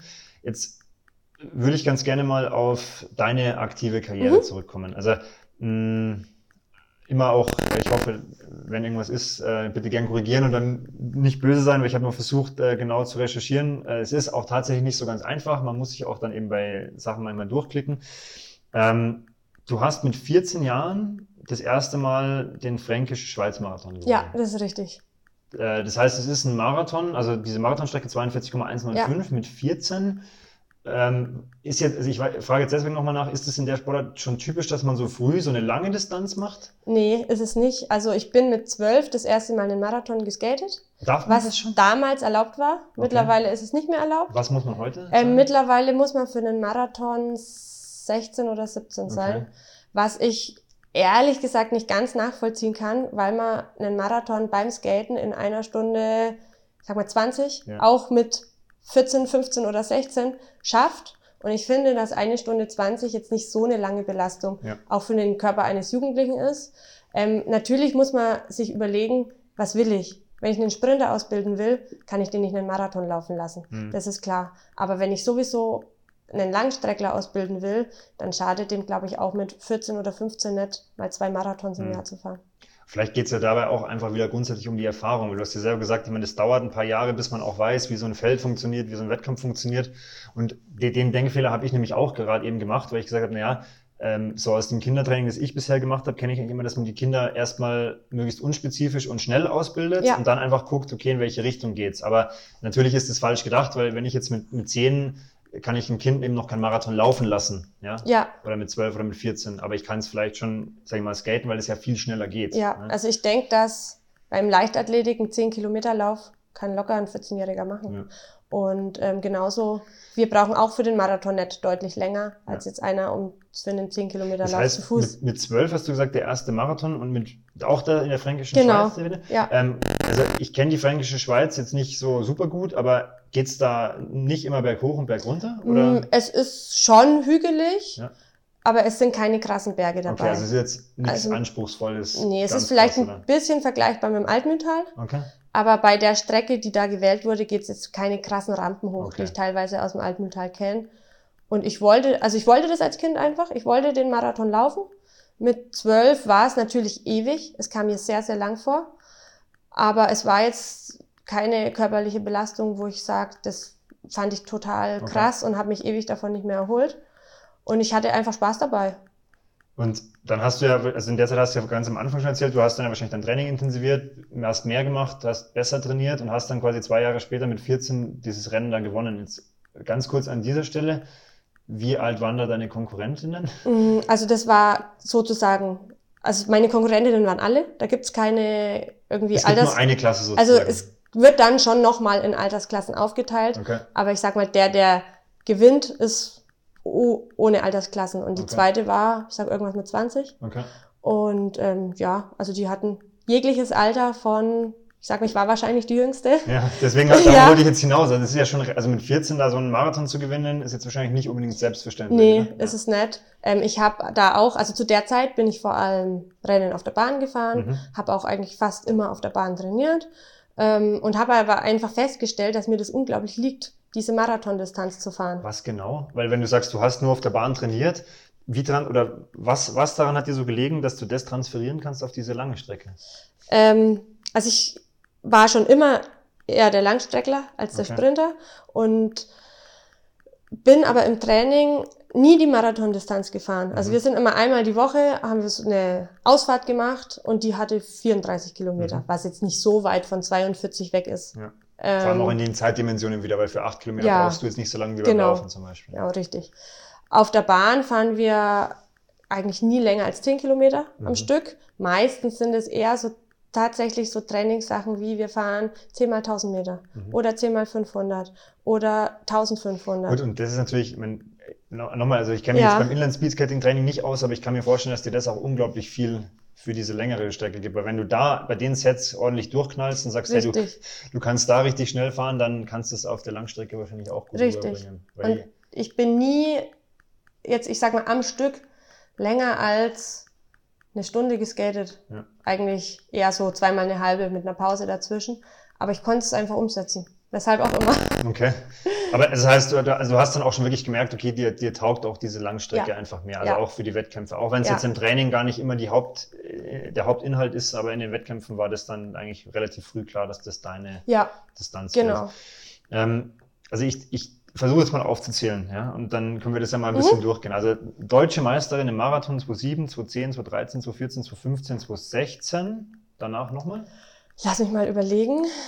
Ja, letztes Jahr. Was haben wir? 19? 18. 18? 18. Okay. Dann, äh, ich habe mir nämlich noch aufgeschrieben, du bist auch auf der Langstrecke deutsche Meisterin, auch im Halbmarathon Ja. diverse Male deutsche Meisterin. Dann, ähm, jetzt kommen wir zu dem für mich interessanten Teil, Berlin-Marathon 2012, dritte. Ja, Das heißt eigentlich bei dem quasi wichtigsten Skate-Marathon der Welt außer sozusagen Weltmeisterschaft, auf ja. dem Podium. Ja, WM äh, 2012 12.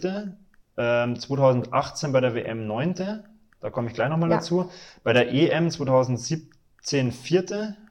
Sie- Ja. Äh, 2018 7. Also auch da immer vordere Platzierungen. genau, ja.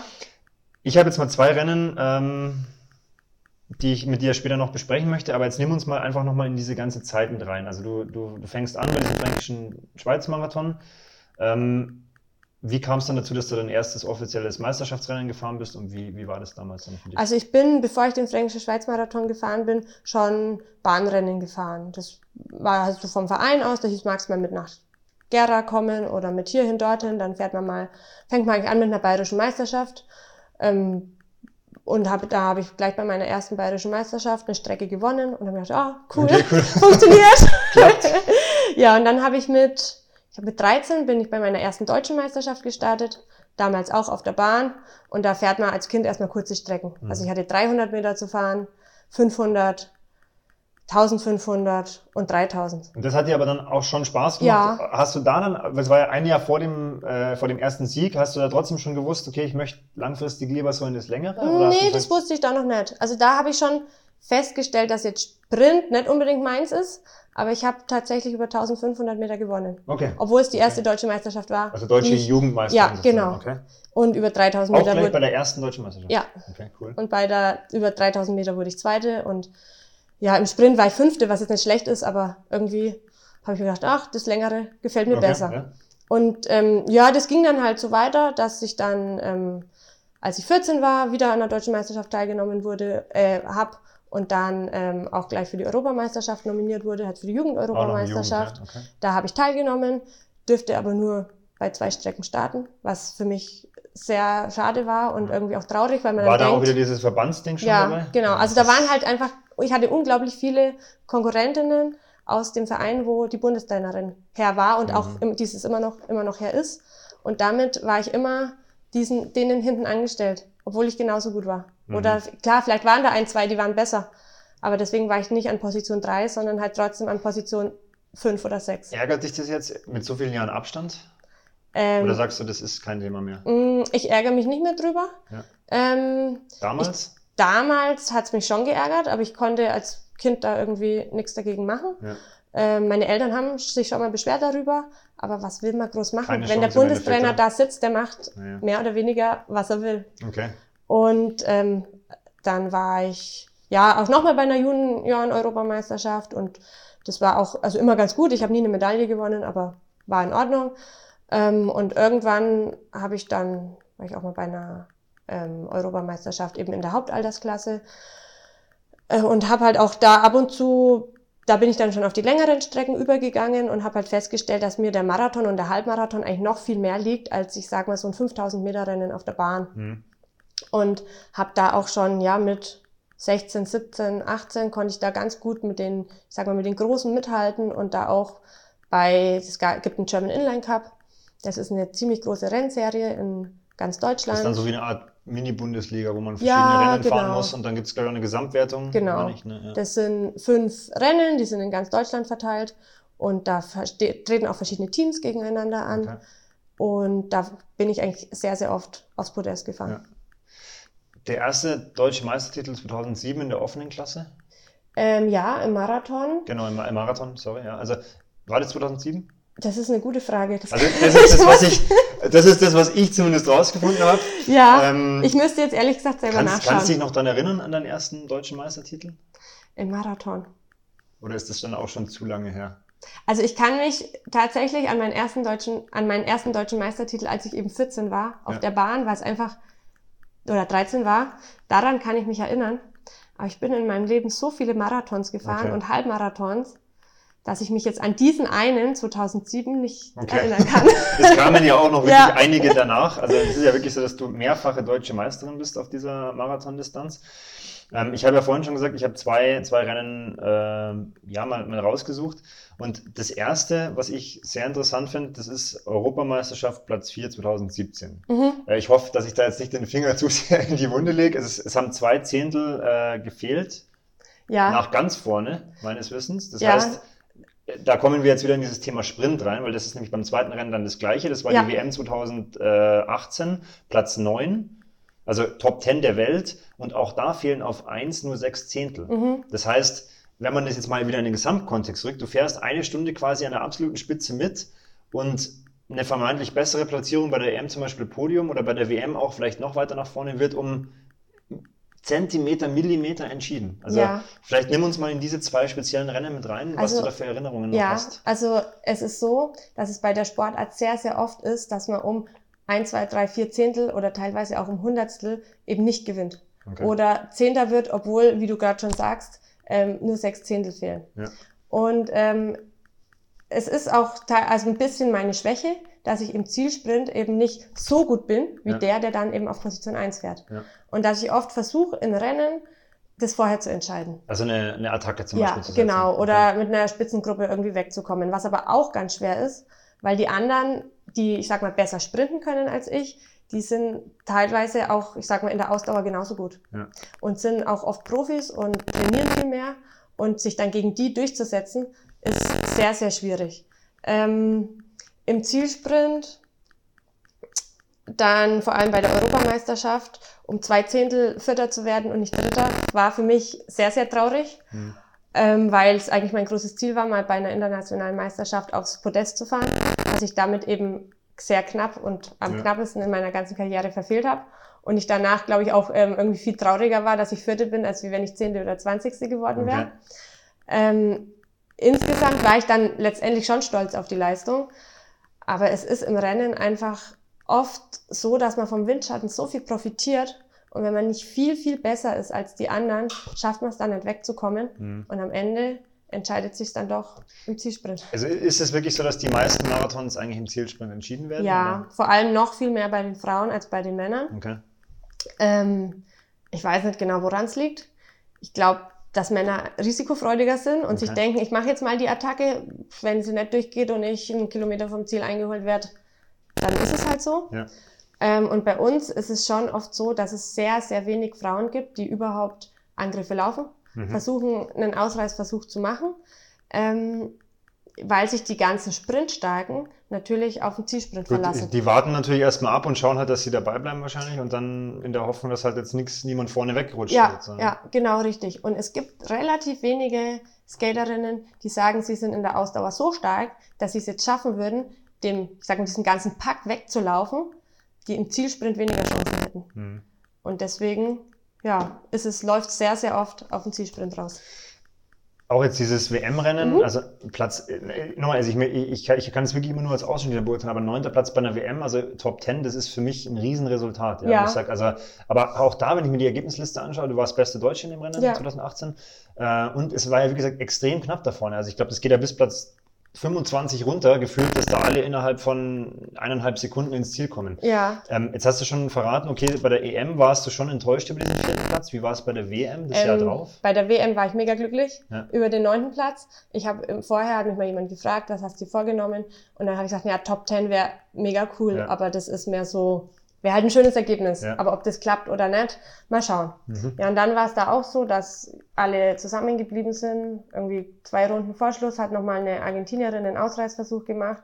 Zu der bin ich dann sogar für meine Teamkolleginnen noch die Lücke halt zugefahren. Den Rest hat dann eine Italienerin gemacht. Mhm. Und dann habe ich mich für den, ja, ich sag mal, für den Rest der letzten Runde mehr im Windschatten versteckt und da geht's dann auch immer, ja, ich sag mal, relativ grob zu am Ende, weil jeder will eine gute Position. Klar, du musst ja auch vorne dabei sein, sonst ja. kannst du in den Sprint gar nicht mehr eingreifen. Ne? Richtig, also ist das irgendwie das A und O, da eine gute Position zu haben. Dann wird man da teilweise auch von Leuten festgehalten, unfairerweise okay. oder zurückgezogen. Ähm, und dann war es so, dass es bei dem Zielsprint so oh, vielleicht einen Kilometer vom Ziel ging's bergab. Äh, und dann die Zielgerade selber war relativ schmal. Und ich glaube, mir kam es zugute, dass es bergab ging, weil ich das teilweise ja auch im Training mache, dass ich bergab fahre, weil ich eben hier keine Bahn zur Verfügung habe. viele der anderen, auch die dann im Marathon starten, trainieren hauptsächlich auf einer Bahn. Okay, die wissen quasi nicht, was das Gelände, also was Gelände eigentlich auch bedeutet. Ne? Weil es ist ja, wenn es bergab geht, du wirst noch mal schneller. Genau. Du also, musst es handeln können. Ja, also es das heißt nicht, dass die dass sie es nicht können. Die sind alle Top-Skater. Also so ja. wollte ich es auch nicht ja, rüberbringen. Ja, ich, ich, verstehe, also ich, ich kann mir den Unterschied gut vorstellen. Wenn du immer nur in deinem komfortablen Oval genau, äh, durch die Gegend fährst, ist ja was anderes, wie wenn du sagst, hey, du fährst hier draußen und musst ab und zu dich dem Gelände anpassen. Richtig. Ne? Und dann ist auch mal ähm, nicht, nicht so guter Untergrund ja. und so weiter. Und mir haben auch Leute nach dem Rennen erzählt, sie fanden es ganz komisch, weil sie hatten das Gefühl, ihre Skates fangen an zu flattern. Mhm. Ich überhaupt nicht. Okay. Ja, und dann hatte ich tatsächlich eine, erstmal eine blöde Position, weil ich festgehalten wurde, zurückgezogen und so weiter. Und habe mir dann aber bergab gedacht, so, und jetzt überholst einfach alle außen. Okay. Und hab, bin einfach so schnell ich konnte an so vielen Leuten, wie ich konnte, außen vorbeigefahren. Okay. Und dadurch hatte ich auf der Zielgerade so viel Schwung, ja. dass ich unglaublich viele Leute noch auf der Zielgerade überholen konnte. Cool. Und dann halt als neunte Also quasi Ziel von, gefahren hinten, von hinten einfach ja. nach vorne geschossen. Okay. Ja. Ähm, jetzt ist natürlich immer so ein bisschen, also es ist, du hast ja ganz am Anfang gesagt, und das finde ich auch echt cool, dass du das so gesagt hast, du, du machst das Ganze, weil es dir Spaß mhm. macht. Aber trotzdem hast du ja auch dann vor der WM gesagt, du hast gewisse sportliche Ziele.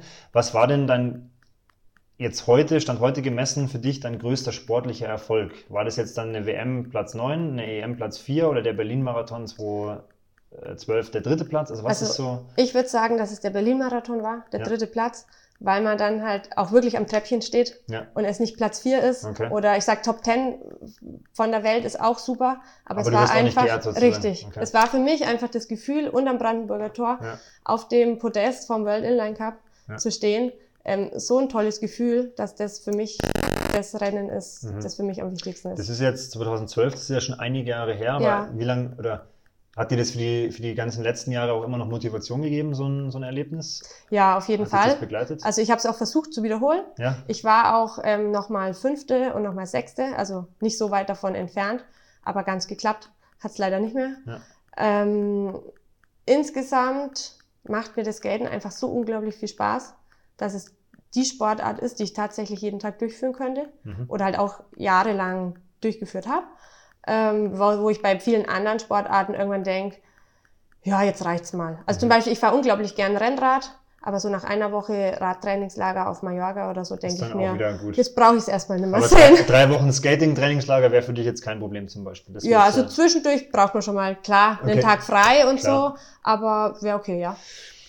Ähm, jetzt hast du es vorher schon immer mal wieder auch angeschnitten. Du hast auch gesagt, okay, Du, du trittst da auch teilweise ja gegen Profis mhm. an. Ähm, du warst jetzt Zeit deines Lebens bis heute nie professionell in dieser Sportart unterwegs. Also ich will das jetzt gar nicht sagen, dass du nicht äh, ambitioniert und ja, professionell ja. trainiert hast, sondern es geht jetzt eher um den Status des mhm. Profis oder in, in, deinem Fall, dass du damit irgendwie Geld verdient, ja. verdient hättest.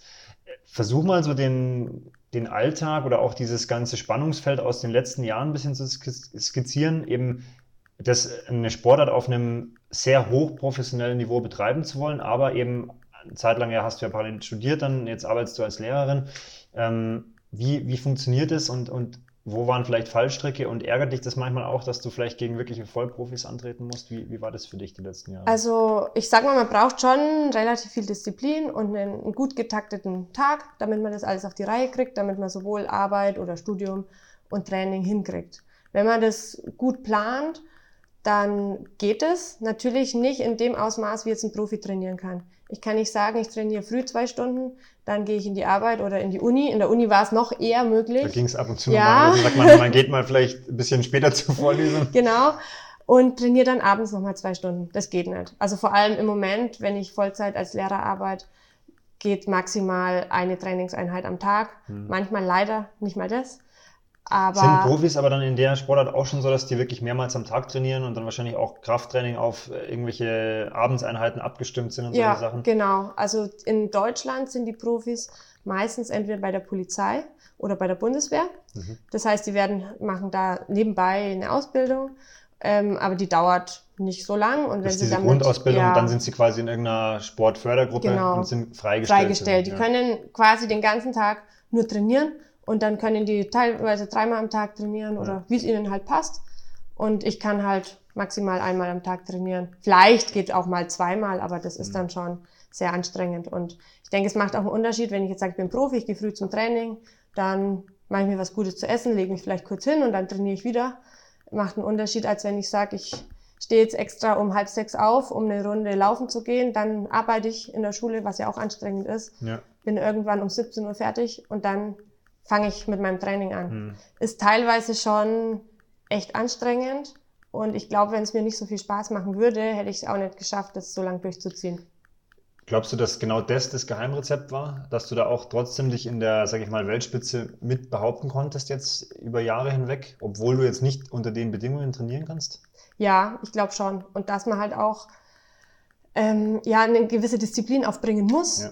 Um zum Training zu gehen. Ich kann nicht sagen, ja, mache ich es jetzt in einer halben Stunde oder in einer Dreiviertel. Entweder ich mache es jetzt oder ich mache es gar nicht. Hm. Und ich glaube, dass ich dadurch kann man das Ganze auch gelassener sehen. Also wenn ich jetzt gegen jemanden verliere, der Profi ist, dann sage ich mir, hm, ja, schade, blöd gelaufen, vielleicht hast du auch den, den oder den Fehler gemacht, aber wahrscheinlich trainiert er doppelt so viel. Ja. Und dadurch hat man nicht so den Druck mhm. und sieht das Ganze, ich sage mal, mehr als Vollzeit-Hobby. Okay. Als das ist auch ein netter Ausdruck. Habe ich jetzt so auch noch nicht gehört, aber Vollzeit, jetzt trifft es ganz gut, ne? Ja, Vollzeit-Hobby. Als, ähm, ja, als sein Beruf. Ja ist jetzt vielleicht, also ich hoffe, dass es nicht so direkt ist, aber hast du damit auch manchmal gehadert zu bestimmten Situationen? Also du sagst, okay, ja gut, da ist mir jetzt einfach eine bessere Position wahrscheinlich auch deswegen ja nicht ermöglicht gewesen, weil halt einfach vor mir drei, vier, fünf Profifrauen mhm. am Start sind. Ja, also es ist so, dass ich manchmal denke, ich hätte vielleicht, während ich studiert habe oder so, ein Jahr einfach weniger studieren sollen und dafür mal, ich sage nicht wirklich Profi, weil als Profi dann, verdient man ja auch ja. was und irgendwie muss das Geld ja auch woher kommen, ja. aber mal einfach noch mehr ins Skaten zu investieren, okay. um zu schauen, was geht. Okay. Weil ich mir halt jetzt denke, wenn da jetzt drei, vier, fünf oder zehn, sag mal in Anführungszeichen Profis vor mir sind, denke ich mir halt, ja, du kannst nicht mehr trainieren. Es ist ja. unmöglich, so viel zu arbeiten und dazu mehr zu trainieren. Da müsste ich, weiß nicht, meinen Job aufgeben oder weniger arbeiten, was man dann aber ja auch nicht macht, ja. weil man muss ja auch was verdienen. Ja. ja. Hattest du in deiner Laufbahn sowas wie Sponsoren, Unterstützer, die ja. den Sport quasi dann doch mitfinanzieren? Mhm. Also es gibt die Firma Powerslide, die habe ich vorher auch schon mal angesprochen. Mhm. Die kommt auch ähm, aus der Nähe von Bayreuth, okay. wo ich eben auch herkomme. Ähm, die haben mich jahrelang unterstützt mit Material, also alles Skates, Rollen. Vor allem in Rollen hat man einen ziemlich großen Verschleiß, was dann irgendwann auch sehr teuer wird. Auch ähm, ja, Klamotten das haben wir und Ausrüstung. Wie lange hält so eine Rolle? Es kommt darauf an, wo man fährt. Wenn man auf der Bahn fährt, dann kommt es wieder darauf an, was da für ein Belag ist. Also zum Beispiel auf der ähm, Bahn in Bayreuth, wenn man die, ich sag mal, ein Wettkampfwochenende lang gefahren ist, dann kann man die im Wettkampf nicht mehr fahren, weil die, die dann so abgefahren ist. Man kann sie zum Training noch was verwenden. Was kostet so ein Dreier-Set? Also mein Sechser-Set, also wenn man es, ich sag mal, regulär kauft, um die 200 Euro. Und die sind nach einem Wettkampfwochenende weg? Sozusagen. Also ja, man ja. kann sie vielleicht fürs Training noch ja, so Ja, fürs Training kann man sie noch okay, verwenden. Okay, krass, das ist, das ist heftig. Aber wenn man jetzt, ich sag mal, auf der Straße fährt und mehr jetzt am Radweg trainiert wie ja. ich jetzt, dann kann man, ich sag mal, zum Training bestimmt einen Rollensatz das ganze Jahr verwenden. Okay, das geht dann schon. Es geht dann wirklich um die Wettkampfdinger, dass man sagt, da genau. will man das genau. Topmaterial haben. Genau. Okay. Und auf der Bahn ist es auch nochmal was anderes, weil man in der Kurve tatsächlich relativ schnell den Grip verliert, wenn man keine Top-Rollen hat. Mhm. Und auf jetzt. Gut, klar, wenn du jetzt hier hinten raus nur gerade ausfährst, dann richtig. ist es ja natürlich was anderes. Ja, Und da nutzen sich die Rollen dann auch weniger ab. Ja. Also man kann bestimmt fünf Marathons mit demselben Rollensatz fahren. Mhm. Außer man läuft in der absoluten Weltspitze. Da würde okay. das wahrscheinlich keiner tun. Ja. genau. Und die haben dich quasi mit Material unterstützt? Ja, richtig. Und ja. dann ähm, war ich jetzt auch in verschiedenen Skate-Teams. Ja. Auch mal, also auch mal bei Powerslide im Skate-Team und bei noch. Das sind dann diese, die bei den Deutschland Cups da zum genau, Beispiel Teams stellen. Richtig, okay. kann man sich so ein bisschen vorstellen wie ein Radteam, mhm. aber halt mit viel, viel weniger finanzieller Unterstützung. Ja die zahlen dann auch mal eine Übernachtung oder ja. die Fahrtkosten. Aber es ist nicht so, dass man jetzt sagt, ich verdiene da jetzt im Monat ja. so und so viel Euro. Spannende Geschichte. Ähm, jetzt möchte ich mal einen relativ harten Cut machen. Mhm. Ähm, du fährst mittlerweile auch relativ erfolgreich Fahrrad. Mhm. Jetzt habe ich dich im Vorgespräch auch schon gefragt, ähm, wie ist denn jetzt aktuell gerade noch die, die Stellung des Speedskatings bei dir jetzt im Alltag und auch so in der, in der gedachten Zukunft? Also wenn du es natürlich jetzt verraten willst oder wenn du darüber sprechen willst. Also ja. ist das jetzt was, wo du sagst, okay, das möchtest du auf dem, auf dem Niveau weitermachen oder sagst du, du möchtest das ein bisschen verlagern in andere Richtungen? Hast du da, hast du da schon eine Idee, wie das weitergehen soll? Also das Skaten ist auf jeden Fall mein absoluter Lieblingssport. Aber ich habe einfach in der letzten Zeit festgestellt, dass es, wie ich schon gesagt habe, immer weniger Rennen gibt und es sehr, sehr aufwendig ist, zu den Rennen zu fahren. Also ich mhm. war jetzt letztes Jahr, ich glaube, fünfmal in Berlin zu einem Rennen. Einmal war ich zur Weltmeisterschaft in Barcelona und ja, dann war ich noch beim Fränkischen Schweiz-Marathon, den es jetzt leider auch nicht mehr gibt. Der ist auch tatsächlich. Ja, du hast, glaube ich, gelesen, du hast elfmal gewonnen. Ja, den gibt's für Skater. Und den gibt's jetzt nicht mehr. Nee, gibt's leider okay. nicht mehr. Aufgrund der geringen Teilnehmerzahl haben die sich für ein anderes Zeitmesssystem entschieden. Ja. Und das kann anscheinend für Skater nicht verwendet werden. Mhm. Und ja, das ist einfach ein sehr großer zeitlicher Aufwand. Und dann fährt man durch halb Deutschland oder durch ganz Deutschland für ein Rennen, wo ich schon zehnmal war und eigentlich genau weiß, mhm. wie es abgeht.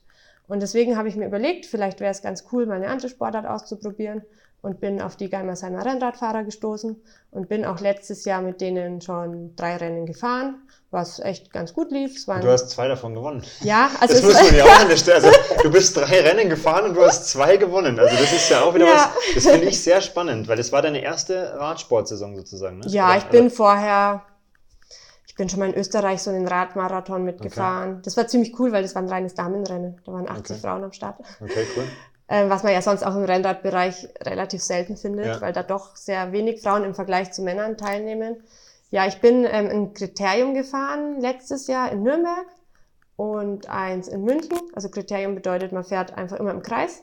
Das kommt dem Skaten sehr nahe. Auch die Taktik kommt dem Skaten sehr nahe. Äh, erklär uns, oder erklär es mir auch nochmal, ja. nicht nur uns, weil ich, ich weiß, also ein Kriterium, das heißt, es starten wie viele äh, Damen zusammen in dem Fall? Ähm, meistens waren es da nicht so viele, weil einfach nicht so viele am Start waren. Das waren nur so sieben. Und Kriterium heißt, man, man fährt man, immer im Kreis. Also es gibt eine Runde. Fahren, genau, oder? es ist eine Runde, die hat vielleicht einen Kilometer ja. oder anderthalb.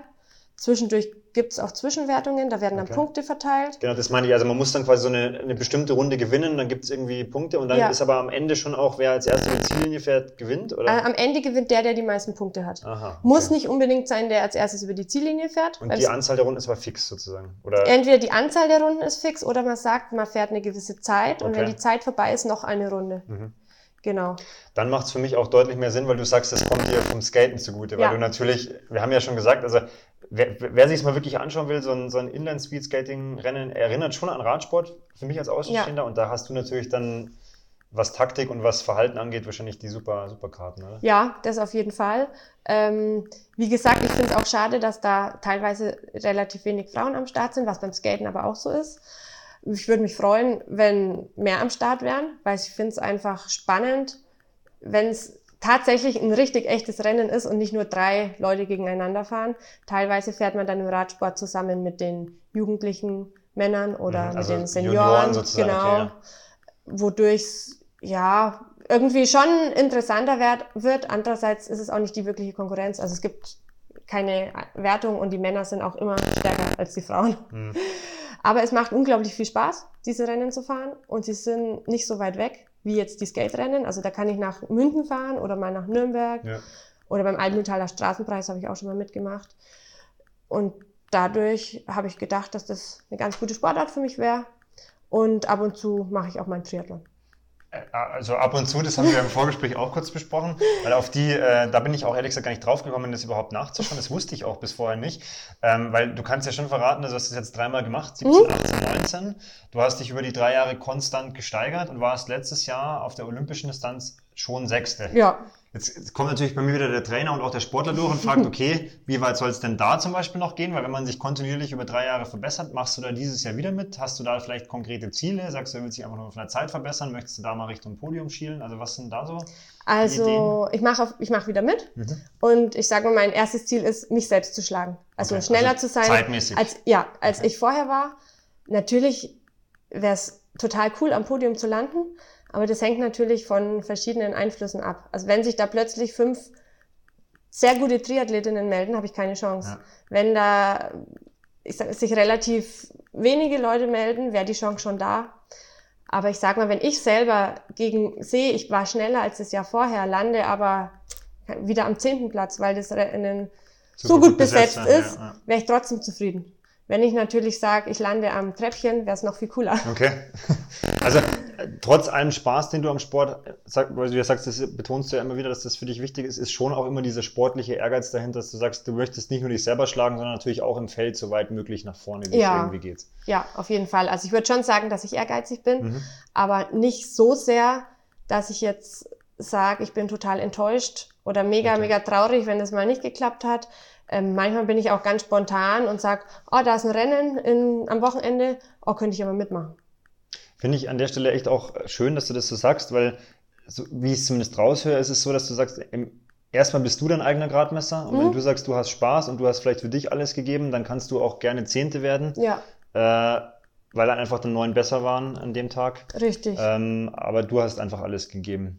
Genau, ich würde auch nie ein Rennen aufgeben, wenn ich nicht muss, weil ich irgendwas total Krasses habe. Also ich bin, ich sage mal, mit mir selber zufrieden, wenn ich für mich alles gegeben habe. Mhm.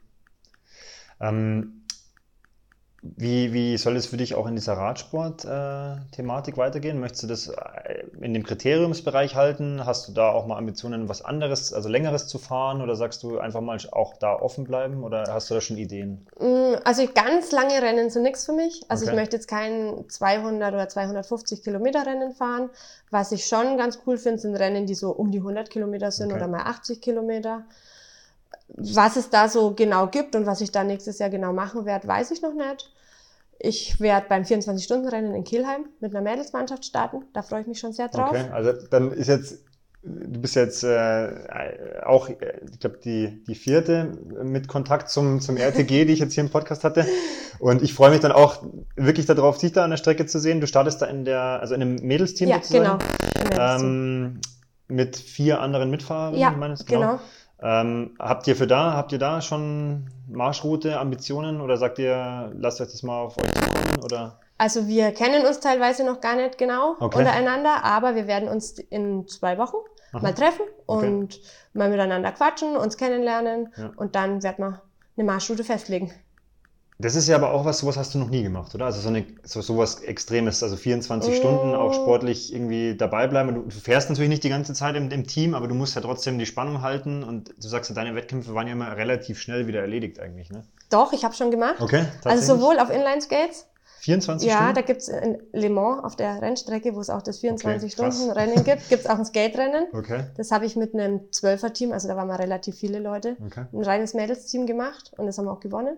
Cool. Und war echt eine coole Erfahrung. Das habe ich tatsächlich auch in der Vorbereitung nicht rausgefunden. Nee, Okay, ich, also war echt, war total schön. Ja. War aber auch ein Riesenaufwand, nach Le Mans zu fahren. Ist halt Wahnsinn. Und Das war das auch zusammengewürfelt oder kannte die euch? ähm, ich kannte zwei Leute. Die eine war aus meinem Verein, Mhm. die andere war aus meinem Team. Dann waren noch ein paar Französinnen dabei. Also eigentlich war es irgendwie wild Und zusammengewürfelt. auch da wieder, also so im Staffelformat. Also Genau. eine Läuferin fährt. Einer eine Runde oder zwei Okay. und dann der nächste. Aha, Genau. Auf dem Mountainbike habe ich das auch schon mal gemacht. okay. Also du War auch ein 24-Stunden-Rennen, aber ist ewig solo her. oder auch in der Staffel? Nee, auch in der Staffel, da waren Okay. wir zu, da war ein Mixteam, zu acht, glaube Okay. ich, oder zu zehnt. Ja, also das heißt, du weißt, was dich erwartet Ja. in Kielheim, auch wenn du die, die Mädels noch nicht kennst. Ähm, spannend. Also da freue ich mich. Ich freue mich wirklich dieses Jahr drauf, weil ich habe äh, de, äh, den festen Vorsatz, da alle, die ich dann bis dahin kennengelernt habe, äh, auch zu verfolgen, wie es so läuft. Ähm, und, und generell jetzt so, also sagst du, du möchtest Speedskating dein Leben lang in irgendeiner Form weitermachen? Oder sagst du, es ist dann auch irgendwann mal ein Punkt, wo du sagst, es, es reicht? also ich glaube, dass ich es in irgendeiner Form auf jeden Fall weitermachen werde. Ich halte ja jetzt, wie gesagt, einmal die Woche Training Ja. und da mache ich auch teilweise ein bisschen mit. Und ich sage so, ja, einmal die Woche skaten, nebenbei, ohne Ja. Rennen zu fahren, will ich auf jeden Fall. Und was ist, wie mir das jetzt gefällt, wenn ich sage, ich fahre eine Saison keine Skate-Rennen, muss ich erstmal schauen. Wenn ich Ist das jetzt sage, dein erstes Jahr quasi? Ja. Also, ist das auch wirklich definitiv für dich schon so entschieden, dass du dieses Jahr keine Skate-Rennen fahren möchtest? also es ist für mich entschieden, dass ich kein großes Rennen fahre. Also Okay, ich werde also- nicht für ein Rennen nach Berlin, Hamburg Ja. oder sonst Also irgendwo wenn sich in fahren. der Umgebung was ergeben sollte, zum Beispiel, Genau. sagst du jetzt nicht nein, wenn sich ergibt, aber In Bayreuth zum Beispiel gibt's die Bayerische Meisterschaft auf Mhm. der Bahn. Wenn ich da gerade Zeit und Lust habe, Ja. fahre ich da vielleicht mal hin und fahre mit, aber ohne irgendwie großes Skate-spezifisches Training. Aber Einfach nur so. das ist ja auch eine neue Situation für dich, oder? Ja. Das erste Jahr jetzt quasi ohne, ohne was Größeres. Wie fühlt sich das an? Ist das, Irgendwie fühlt sich's komisch an. ja, Andererseits war es in den letzten Jahren schon häufig so, dass ich mir gedacht habe, boah, da jetzt nach Hamburg zu fahren, irgendwie mhm. hast keine Lust. Das Rennen selber hat mir dann schon Spaß gemacht, aber das Ganze drumrum. Und ich habe das jetzt so viele Jahre gemacht und bin auch irgendwie mal gespannt auf was Neues. Mhm. Also klar, ich habe schon Triathlon gemacht, ich bin auch schon ein paar Rennradrennen gefahren, aber da einfach mal zu schauen, was gibt's noch. Ähm, vielleicht gibt's da noch irgendwelche Rennen oder irgendwas, was ich noch gar nicht kenne. Ja. Ähm, ja, einfach mal zu gucken, was es da gibt, wie das so ist. Und wenn ich dann nach dem Jahr des Skaten zu sehr vermisse, kann ich es ja wieder machen. Geht's vielleicht doch wieder zurück zum Skaten. genau. Okay. Ähm, ich wünsche dir auf jeden Fall für diese Saison schon mal, schon mal alles Gute. Danke. Dass da auch alles gut läuft, ohne Stürze. Das ist immer das Wichtigste, wenn man auf dem Rad sitzt. Ähm, ich habe jetzt noch einen Punkt, der mich jetzt nochmal interessieren mhm. würde, weil du ihn vorhin so explizit angesprochen hast. Äh, vielleicht können wir da nochmal zwei, drei Minuten drüber verlieren. Das Thema Frauen im Sport, weil du mhm. gesagt hast, du findest es auch so schade, dass bei so eben Kriterien dann bloß teilweise drei, vier, fünf, sechs, sieben mhm. Frauen dabei sind oder auch, keine Ahnung, bei anderen Sachen hast du es auch schon mal so ein, zwei Mal anklingen lassen. Wie, wie ist dein Blick da drauf? Und das ist jetzt natürlich sehr provokant gefragt, aber hast du irgendeine Idee, weil du ja selber aktive Sportlerin ist, wie kann man es vielleicht ein bisschen positiv beeinflussen in der Zukunft? Also wie kriegt man dieses ja, Gefälle, das es ja mhm. doch ist in vielen Sportarten. Also im Triathlon ist es ja ähnlich. Es machen mehr Frauen Triathlon, aber es sind immer noch viel, viel mehr Männer. Was kann man da tun? Also ich glaube, es ist ganz, ganz schwierig. Wie du schon gerade gesagt hast, im Triathlon ist es ein bisschen anders. Das habe ich auch festgestellt, dass da jetzt, wenn ich in Ingolstadt beim Triathlon starte, dann stehen auf der Ergebnisliste bestimmt noch, ich sage mal, 150 andere Frauen. Ja.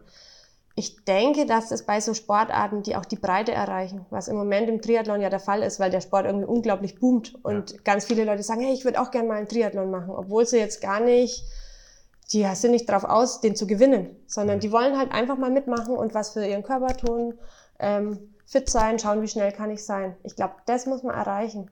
Und das hat weder das Inline-Skaten im Moment noch das Rennradfahren erreicht, dass da sage ich mal, eine Frau, die eigentlich recht sportlich ist, oft ins Fitnessstudio geht, die sagt, ach, ich fahre heute mal ein Rennradrennen. Ich glaube, das passiert einfach nicht. Mhm. Der Sport oder diese Sportarten müssen einfach mehr in Fokus gerückt werden, wie jetzt vielleicht auch Laufen. Man trifft schon mal jemanden, der sagt, ach ja, da bin ich einen 10 Kilometer Lauf mitgelaufen. Einfach nur so. Ich ja. glaube, die, die Spitze, ich sage mal, die Spitze breiter zu machen, ist sehr, sehr schwierig, ja. weil da müsste man ja quasi ja, mehr Leistungssportlerinnen ja. generieren irgendwie. Wenn dann geht's nur über die breite Masse. Und auch in den Sportarten, die jetzt mal, sage ich, oder die positiven Zulauf haben, die auch viel mehr in der Öffentlichkeit stehen, die einfach, sage ich mal, auch vielleicht sozial irgendwo akzeptierter sind als jetzt andere Sportarten da ist es ja dann trotzdem oft noch so, dass die Frauen immer noch extrem ja. wenig sind im Vergleich zu den Männern. Also vielleicht auch da nochmal die Frage, hast du, oder wenn du sagst, du, du würdest jetzt Zuhörerinnen an der Stelle mhm. irgendeinen Tipp mitgeben wollen, also was, was ist es vielleicht, auf was, auf was kommt es an und wie kann man einfach sagen, hey, ja, macht doch einfach, traut, traut euch, weil im Endeffekt, ich würde ich es auch echt cool finden, wenn sich das irgendwo mal angleichen würde und nicht irgendwie ja. 80-20 ist. Also es ist ein unglaublich cooles Erlebnis, an so einem Rennen teilzunehmen, egal ob es jetzt ein Triathlon ist, ein Rennradrennen, ein Mountainbike-Rennen, irgendein Lauf. Ähm, die ganzen Leute, die da draußen stehen und einen anfeuern. Und ich denke, dass Frauen da einfach viel mehr zurückhaltender sind als Männer. Ein Mann sagt vielleicht, ja, da stelle ich mich mal hin, da mache ich mal mit. Hm.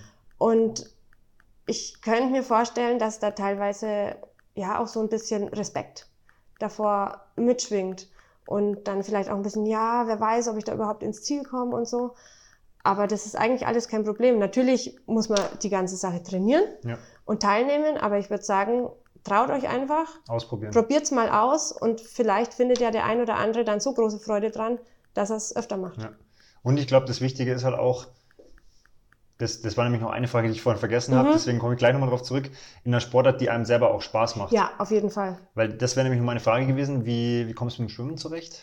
Ähm, Schwimmen ist okay. Das ist, ja, ich sag mal, für jemanden, der nicht früher irgendwie im Verein geschwommen ist ja. oder so, ähm, ganz in Ordnung. Hast du es dir selber beigebracht? Mm, also ich also habe ja, ja, ich habe es im Studium. Gut, stimmt, Sportstudium gelernt. Da, da oder halt, ja, ich konnte es auch vorher ne? schon, habe es halt, ich sag mal, irgendwie gemacht, aber das geht schon. Klar, ich bin jetzt nicht mega krass schnell, aber es ist okay und ich kann auch, ich sag mal, die anderthalb Kilometer zu kraulen wäre kein Problem. Okay. Es wäre auch kein Problem, drei Kilometer zu kraulen, aber da muss ich sagen, das ist mir ehrlich gesagt zu langweilig. ähm, was ich eigentlich gar nicht mag, ist Laufen. Okay, was auch viele Skater okay. nicht mögen.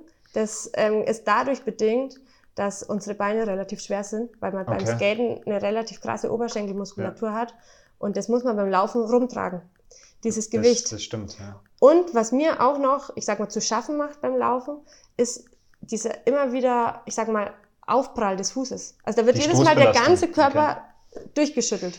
Und das finde ich persönlich so unangenehm Ja. im Vergleich zu Skaten, Schwimmen oder Radfahren, dass ich echt, ich schwimme lieber, als dass ich laufen gehe. Okay.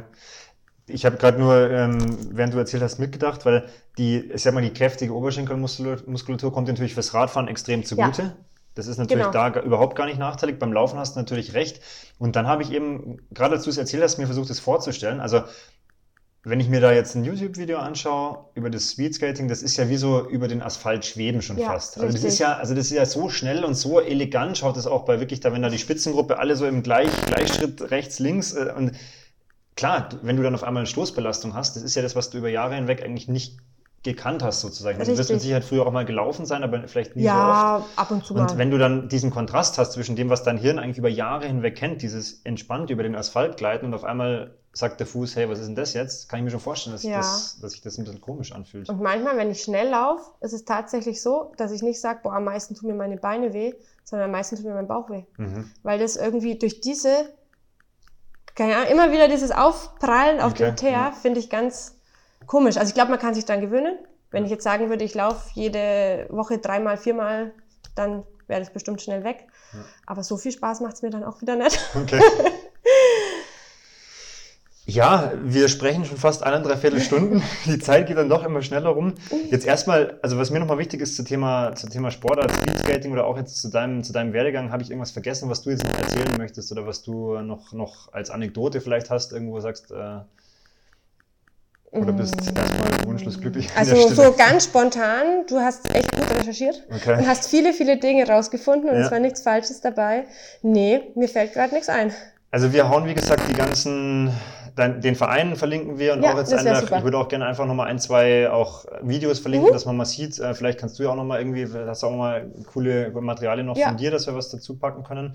Dann äh, weiß ich nicht, ob du schon Podcasts von uns gehört hast. Ich habe den Podcast mit dem Alex angehört. Dann weißt du, dass am Ende vier Fragen kommen. Da, so weit habe ich nicht Okay. gehört.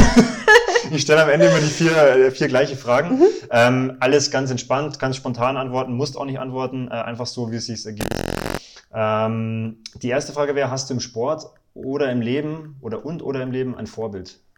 Also ich könnte jetzt nicht sagen, dass ich wirklich eine Person habe, die mein Vorbild ist.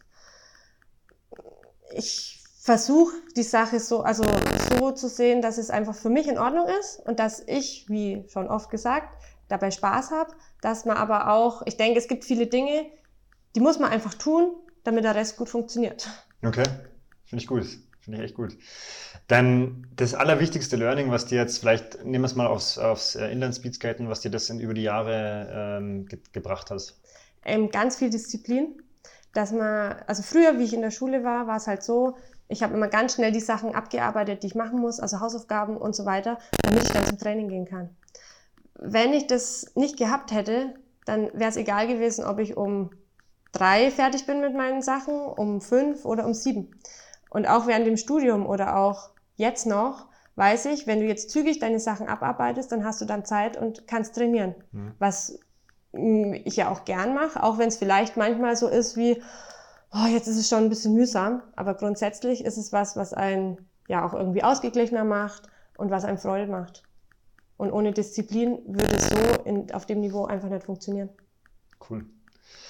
Jetzt sind wir ursprünglich ein Lauftreff, ähm, Mhm. aber vielleicht kannst du trotzdem drei allgemeine Tipps für, für die Zuhörer, weil mittlerweile, glaube ich, sind es nicht mehr nur äh, äh, Läufer, die uns zuhören, sondern auch durch die Querverweise vielleicht auch ein paar Radler. Also einfach drei Tipps, die du jetzt sportinteressierten Zuhörern mit auf den Weg und ihre sportliche Reise geben würdest. Ähm, macht den Sport auf jeden Fall nur so lang und so oft, wie es euch Spaß macht. Behaltet aber trotzdem eure Ziele im Auge und kämpft euch manchmal durch, weil man sollte nicht erst ganz kurz vorm Wettkampf oder was man erreichen will anfangen, sondern eigentlich die ganze Zeit, also das ganze Jahr aktiv bleiben. Also auch mal Hochs und Tiefs akzeptieren, Ja, wenn sie genau. kommen, weil die kommen wahrscheinlich in jeder sportlichen Laufbahn, egal ob es jetzt als Profi oder als Amateur ist, irgendwann mal. Genau, und ein was fällt mir dazu noch ein. Manchmal ist es so wie, also kriege ich von irgendwelchen Leuten mit, ja, ich habe im Mai den und den Lauf und dann fangen sie im Februar an zu trainieren. Hm. Ich glaube, es ist viel, viel sinnvoller, wenn man das einfach das ganze Jahr macht. Es muss nicht das ganze Jahr auf einem krassen Niveau sein, aber einfach weitermachen und Einfach so nicht eine aufhören. Kontinuität, Ja, sagst du damit, genau. dass du einfach, dass du jetzt nicht irgendwie gefühlt ein halbes Jahr nichts machst und dann Richtig. auf einmal, oh, jetzt kommt dann der Marathon, Genau. den ich jetzt unbedingt laufen muss. Okay. Ähm, an der Stelle vielen Dank für das Gespräch, weil ich habe mir mal vorgenommen, jetzt vor der letzten Frage mich schon zu verabschieden, dass du das letzte Wort hast Ja. im Podcast. Ich fand es super cool, dass ich äh, bei dir eingeladen war, dass wir uns so lange unterhalten haben. Auch, dass ich einen echt coolen neuen Einblick in eine neue Sportart äh, bekommen habe. Ich wünsche dir, wie gesagt, für die Saison alles Gute. Danke. Unfallfrei bleiben. Und dann wäre die letzte Frage, die du vervollständigen kannst. Ähm, Inline Speed Skating ist Lebensfreude.